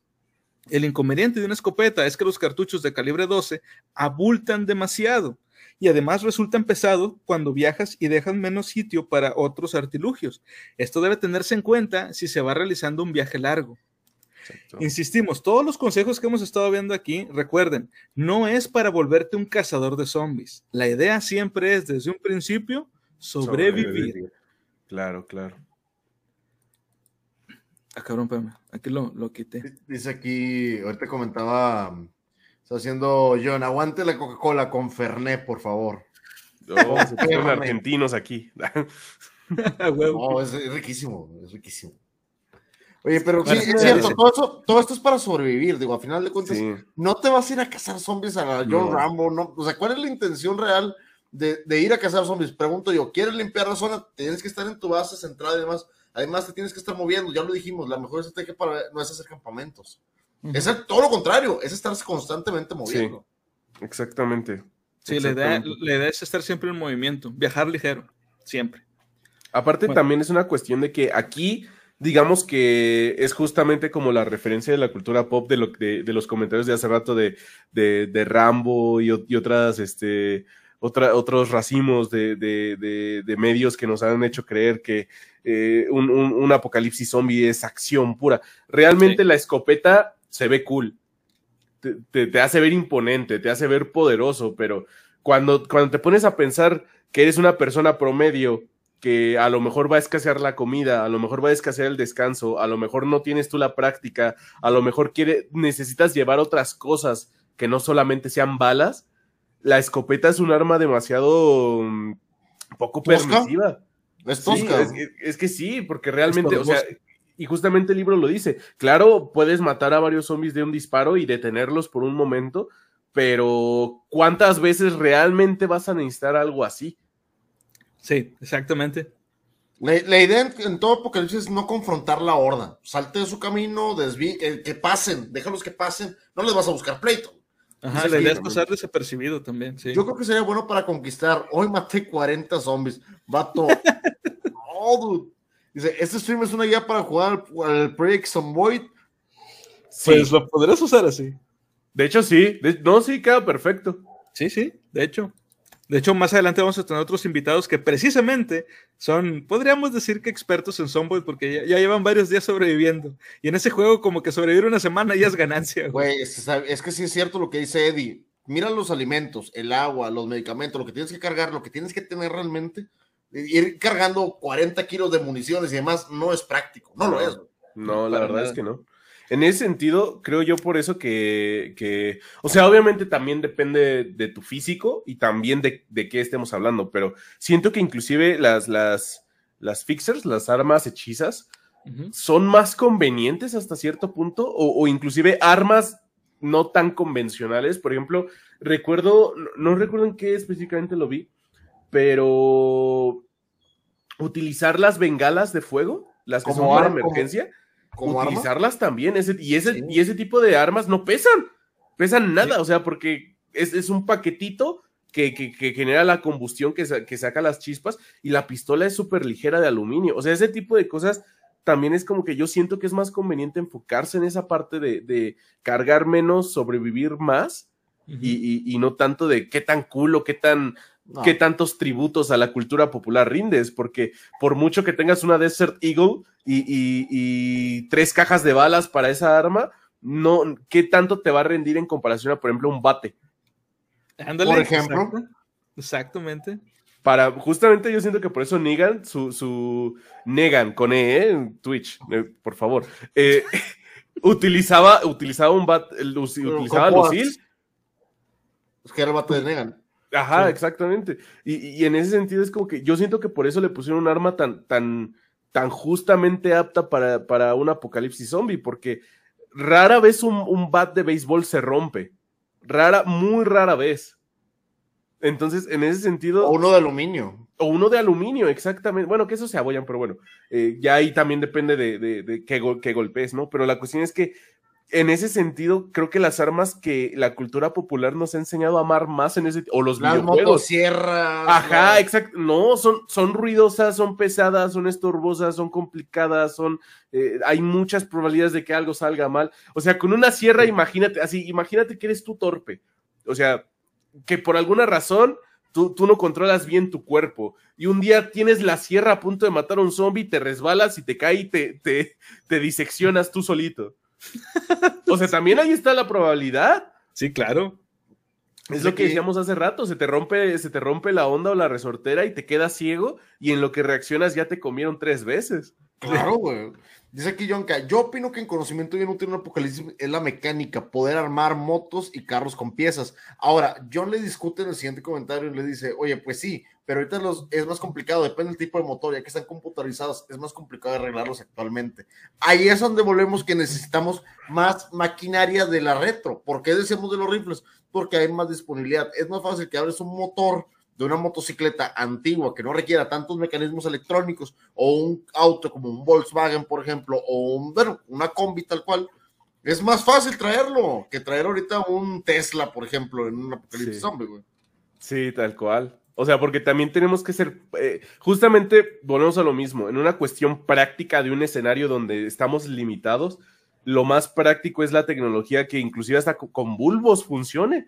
ahorita que dijiste lo, de lo del Volkswagen me da risa porque esas madres aguantan todo, se arreglan como hasta con, con, una, con una media le puedes poner en la cinta para que siga andando. Entonces, en ese sentido, justamente esa es la mentalidad. Es, que eso es lo que tienes que tener, tienes que tener los recursos a la mano. Digo, si no tienes el fusible del Tesla, porque no te puede cargar con no sé qué, pero aquí la barras una media, le pones una bolsa para basura para que no se moje el, motor. el motor y te vas, güey.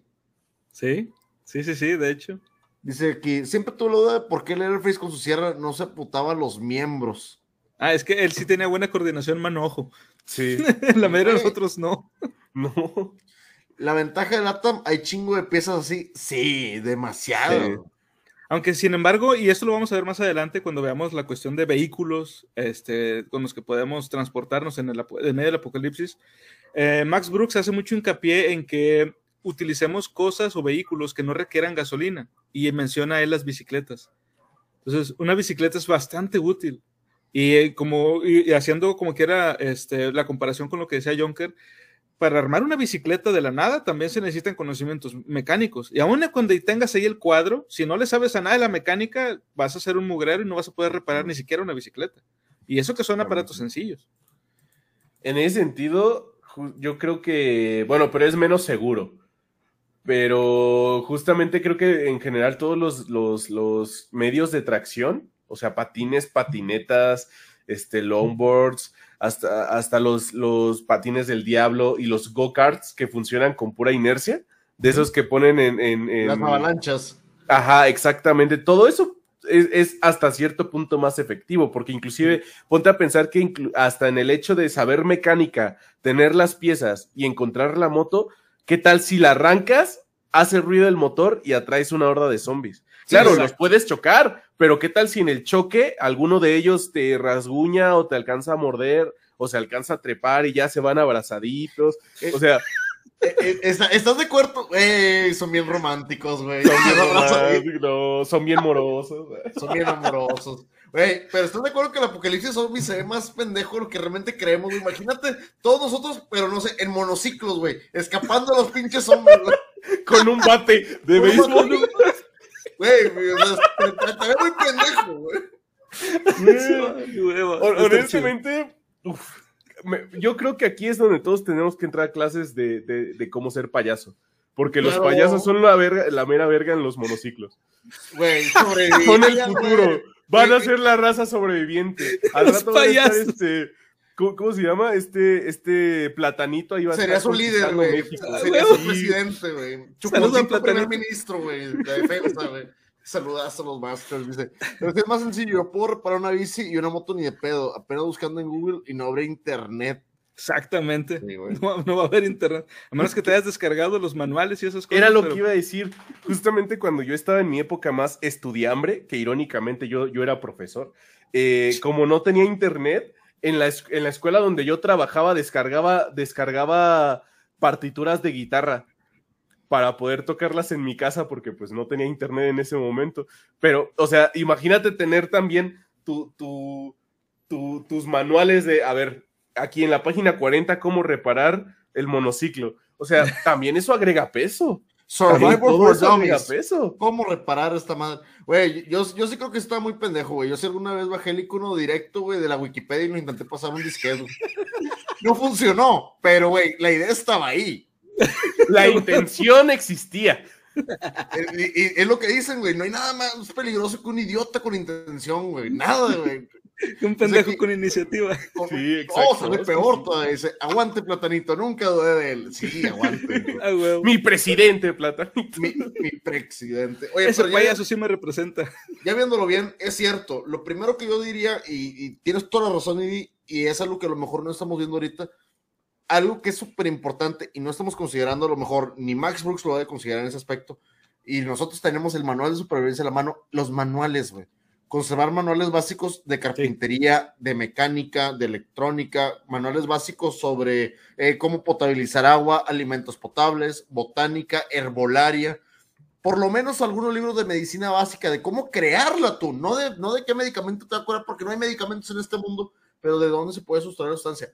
No estamos viendo eso, tener una biblioteca de sobrevivencia y no tener nada de ocio, tener cosas que realmente alimenten lo que vayan a hacer.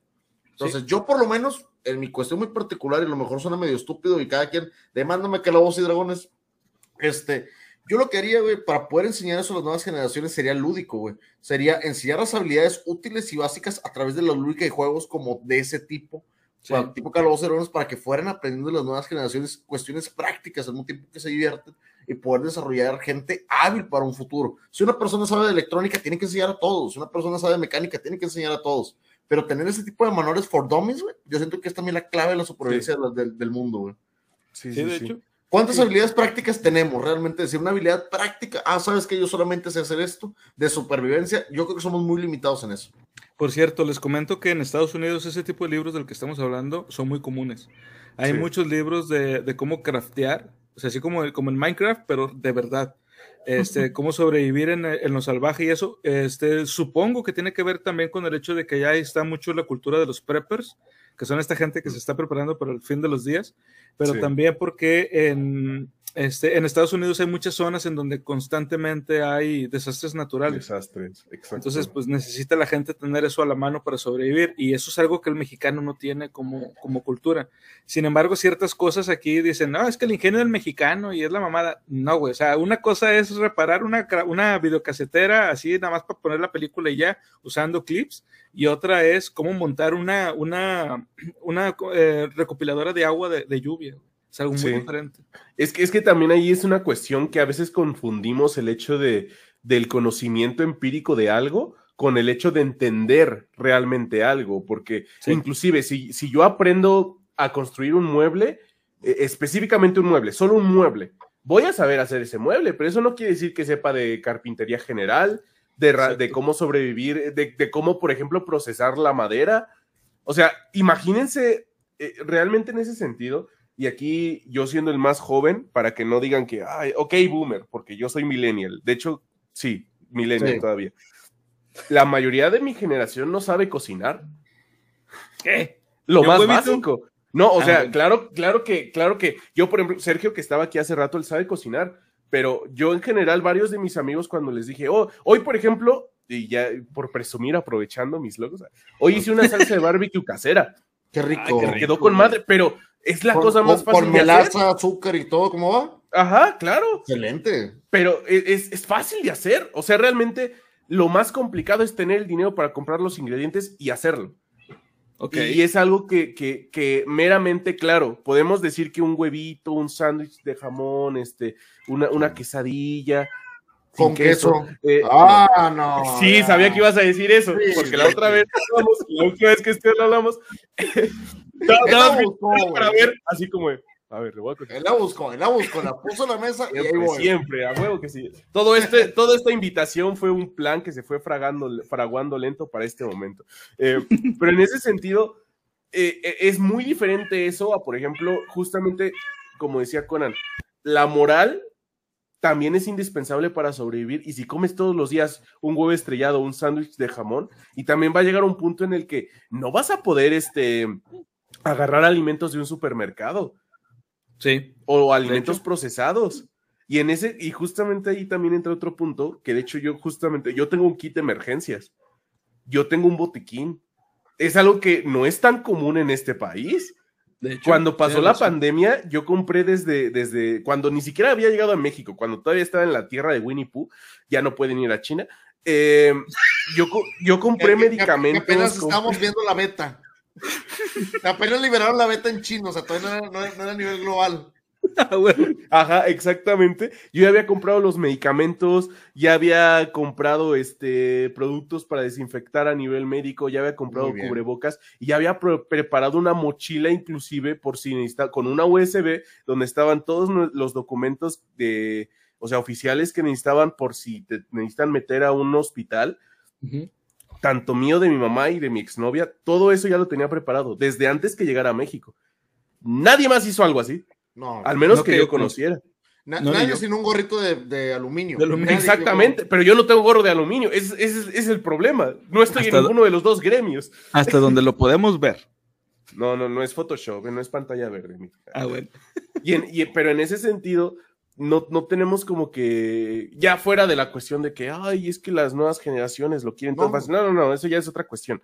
Realmente somos, al menos hablando de México, ya fuera de Latinoamérica, que también es muy similar, somos un país que no prevé cosas, que es como, de, no, no creo que pase. Tenemos una fe inamovible, una creencia total en que no va a pasar una crisis, una emergencia, una situación, un, este, un siniestro, como lo dicen en muchos lugares. Y, y- y- si estamos diciendo que en, un, en tiempos de relativa calma no estamos preparados para una situación así, en un apocalipsis, ya sea de zombies, este, de alguna bacteria, de algún químico, de guerra, eh, de la evolución inevitable de las cucarachas, algo por el estilo, no vamos a saber qué hacer. Ya lo vivimos, ya lo vivimos, nos agarró, nos Sí. agarró como a tierra de Santa Julia, güey. Sí, justamente, no, sí, o sea, y definitivamente, y en ese sentido, ahí podemos, podemos ver, eh, o sea, es un reflejo de, de cómo vivimos cotidianamente, porque ju- justamente esa, esa cuestión de que no, no tenemos conocimientos prácticos de casi nada, al menos inmediatos, porque si, si no lo investigas tú en internet o en un Y libro, lo no, no practicas. sabes. Deja tú que lo investigues, güey. Pero ponte a practicarlo para Sí, que sea una cuestión de saberlo hacer, güey. Exactamente, exacta- exactamente. Dice aquí Arturo, los Boy Scouts no te deben enseñar eso, ¿no? Mira, yo, yo la verdad tuve, tuve convivencia con Boy Scouts recientemente, tienen unas ideas muy buenas, pero el concepto es lo que no atrae a la gente. Yo pondría un grupo como de Boy Scouts, pero de Zombie Survivors, que se llame así, güey. Que la gente quiera aprender técnicas de supervivencia tal cual, güey, por un apocalipsis zombie, güey, pero que sea la misma, gene- la, la misma temática, güey. La gente Es que ya existe, son los brigadistas. De hecho, mira, estaba viendo un documental en YouTube sobre, cuando estaba preparando lo del guion, estaba viendo al mismo tiempo para inmer- eh, pues, que sea, fuera más inmerso este pedo, más inmersivo, perdón.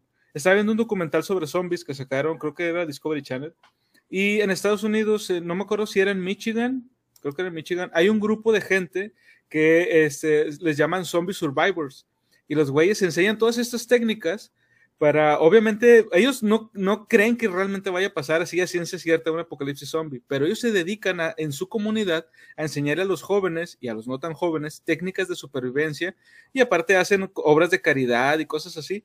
E incluso tienen tratos con policías para enseñarles a, a, la gente a cómo reconocer armas y cosas así para, en caso de que sea necesario, mantenimiento de ese tipo de cosas. Y ellos dicen, ok, a lo mejor no va a pasar un apocalipsis zombie, esperamos, esperemos que no, pero todas estas técnicas que les estamos enseñando a la gente sirve para cualquier tipo de desastre. Sí. Y eso está bien chingón.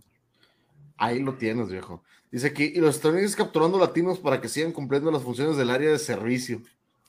Mira, eh, precisamente algo parecido a eso ocurre en el libro de Guerra Mundial Z. Al final, ya cuando se está acabando este, lo del el apocalipsis zombie, este, los que más necesitaban, eh, o los que más reclutaban, digamos, era gente latina. Más sonar a lo mejor algo como, como tipo racista, no sé, pero ocupaban principalmente gente latina para enseñarles a los gringos que no sabían hacer ni madre, a carpintería, cómo cocinar, cómo coser este, la ropa, cosas así. Y de hecho, te cuentan la historia desde el punto de vista de una, de una ama de llaves que dice, yo le estaba enseñando a la que fue mi patrona Ahora yo era, este, la, digamos, como la tipo supervisora del grupo donde ella estaba, que estaban aprendiendo a, hacer estas cosas. Dice, y ella se enojaba conmigo porque, ¿cómo es posible? Yo te pagaba a ti, la chingada. O sea, le insultaba y le, la, trataba mal, pero dice, es que pues yo estoy aquí para enseñarte técnicas de supervivencia y lo que yo sé. Ya tú sabes si, si lo aprendes o no. Claro. pues sí, Chango, probablemente sí pase algo parecido, güey. Dice, un desastre reptiliano ancestral.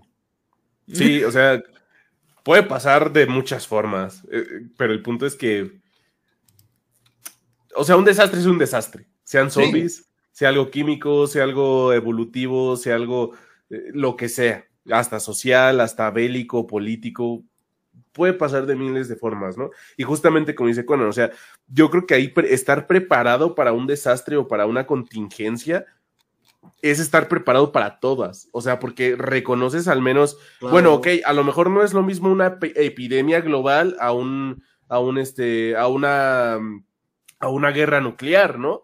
Pero al menos entiendes más o menos eh, las similitudes que hay dentro de eso y qué habilidades necesitas cuidar y qué aspectos necesitas cuidar para poder sobrevivir. Sí, y en vas a saber más o menos qué hacer. exactamente. Dice aquí, ¿cómo reaccionarían los antivacunas con los zombies? Harían marcha por ello.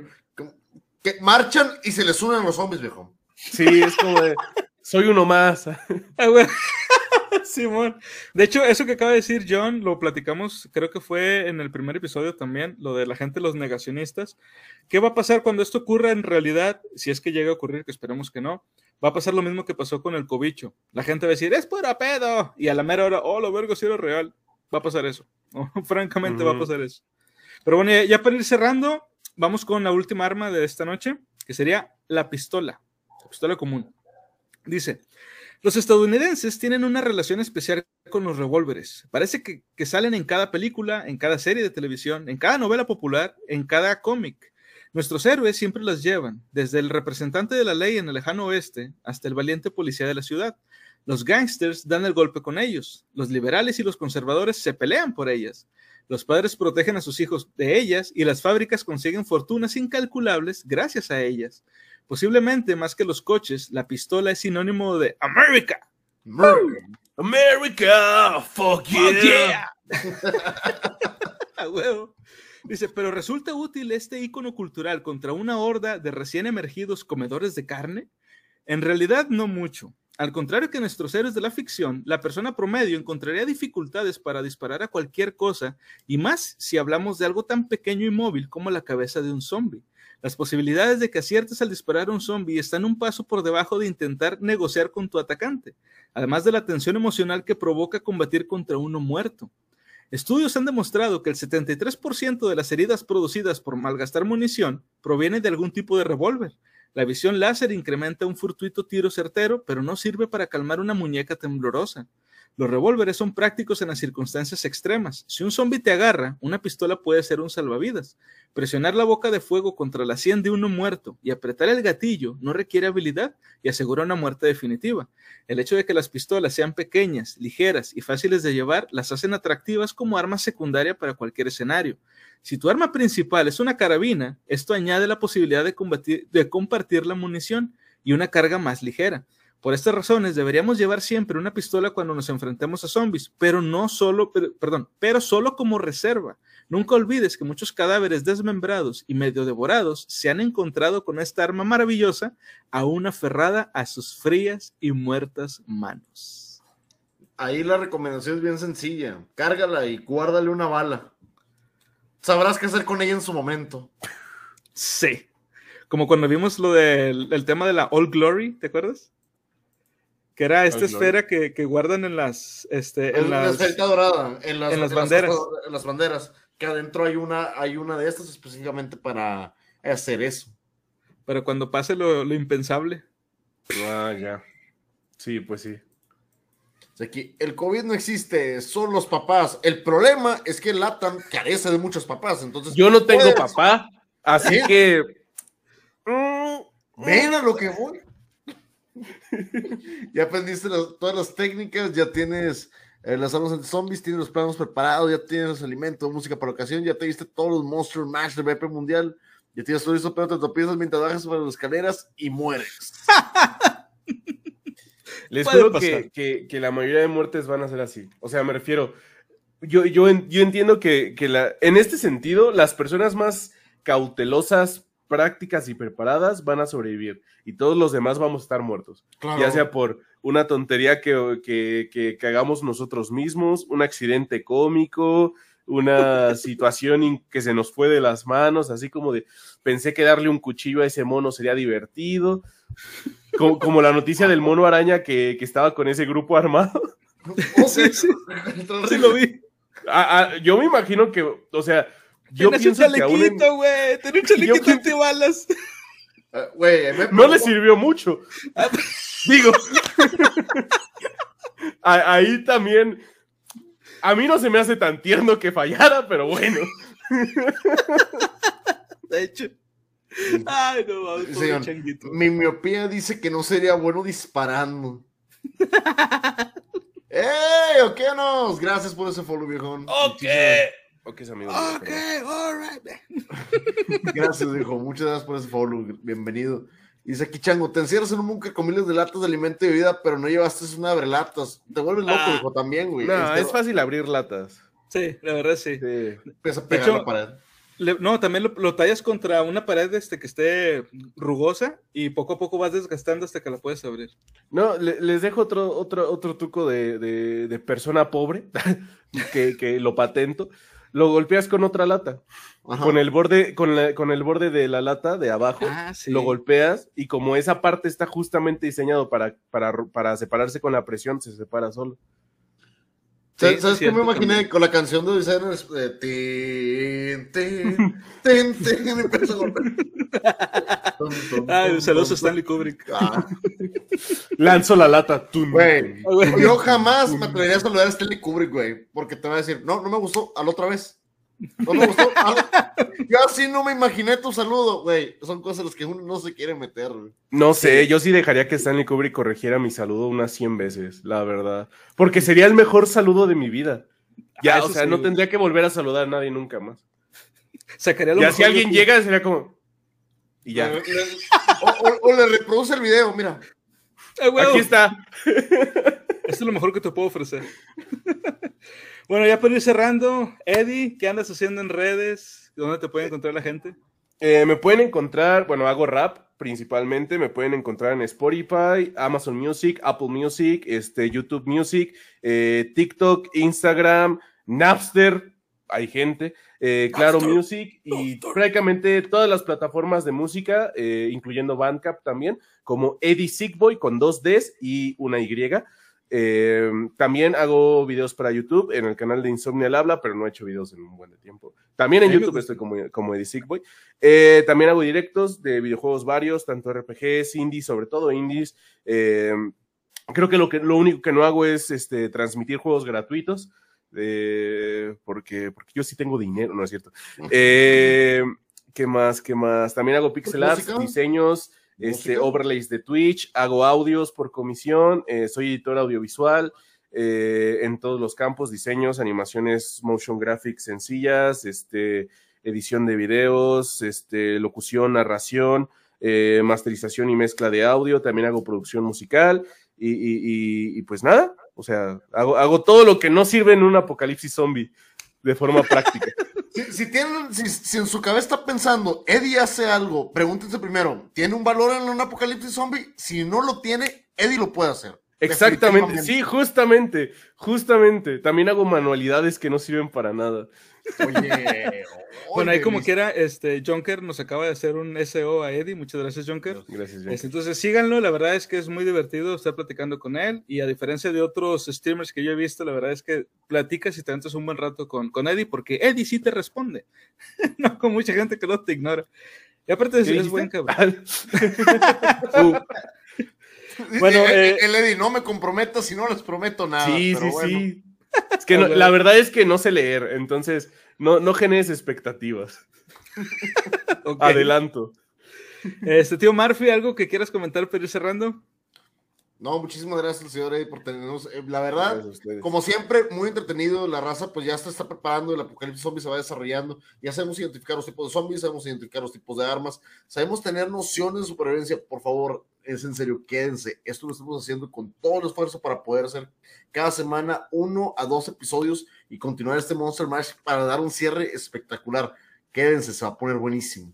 Yes, quédense hasta el final. Ahí están todas las redes, nos pueden encontrar en Facebook, en Twitter, en Spotify y todas las redes, todas las eh, páginas donde en TikTok, en todas las páginas donde haya podcast, ahí estamos. Y bueno, pues ya para ir cerrando rápido, como les comentamos en cada episodio, siempre, siempre sigan leyendo.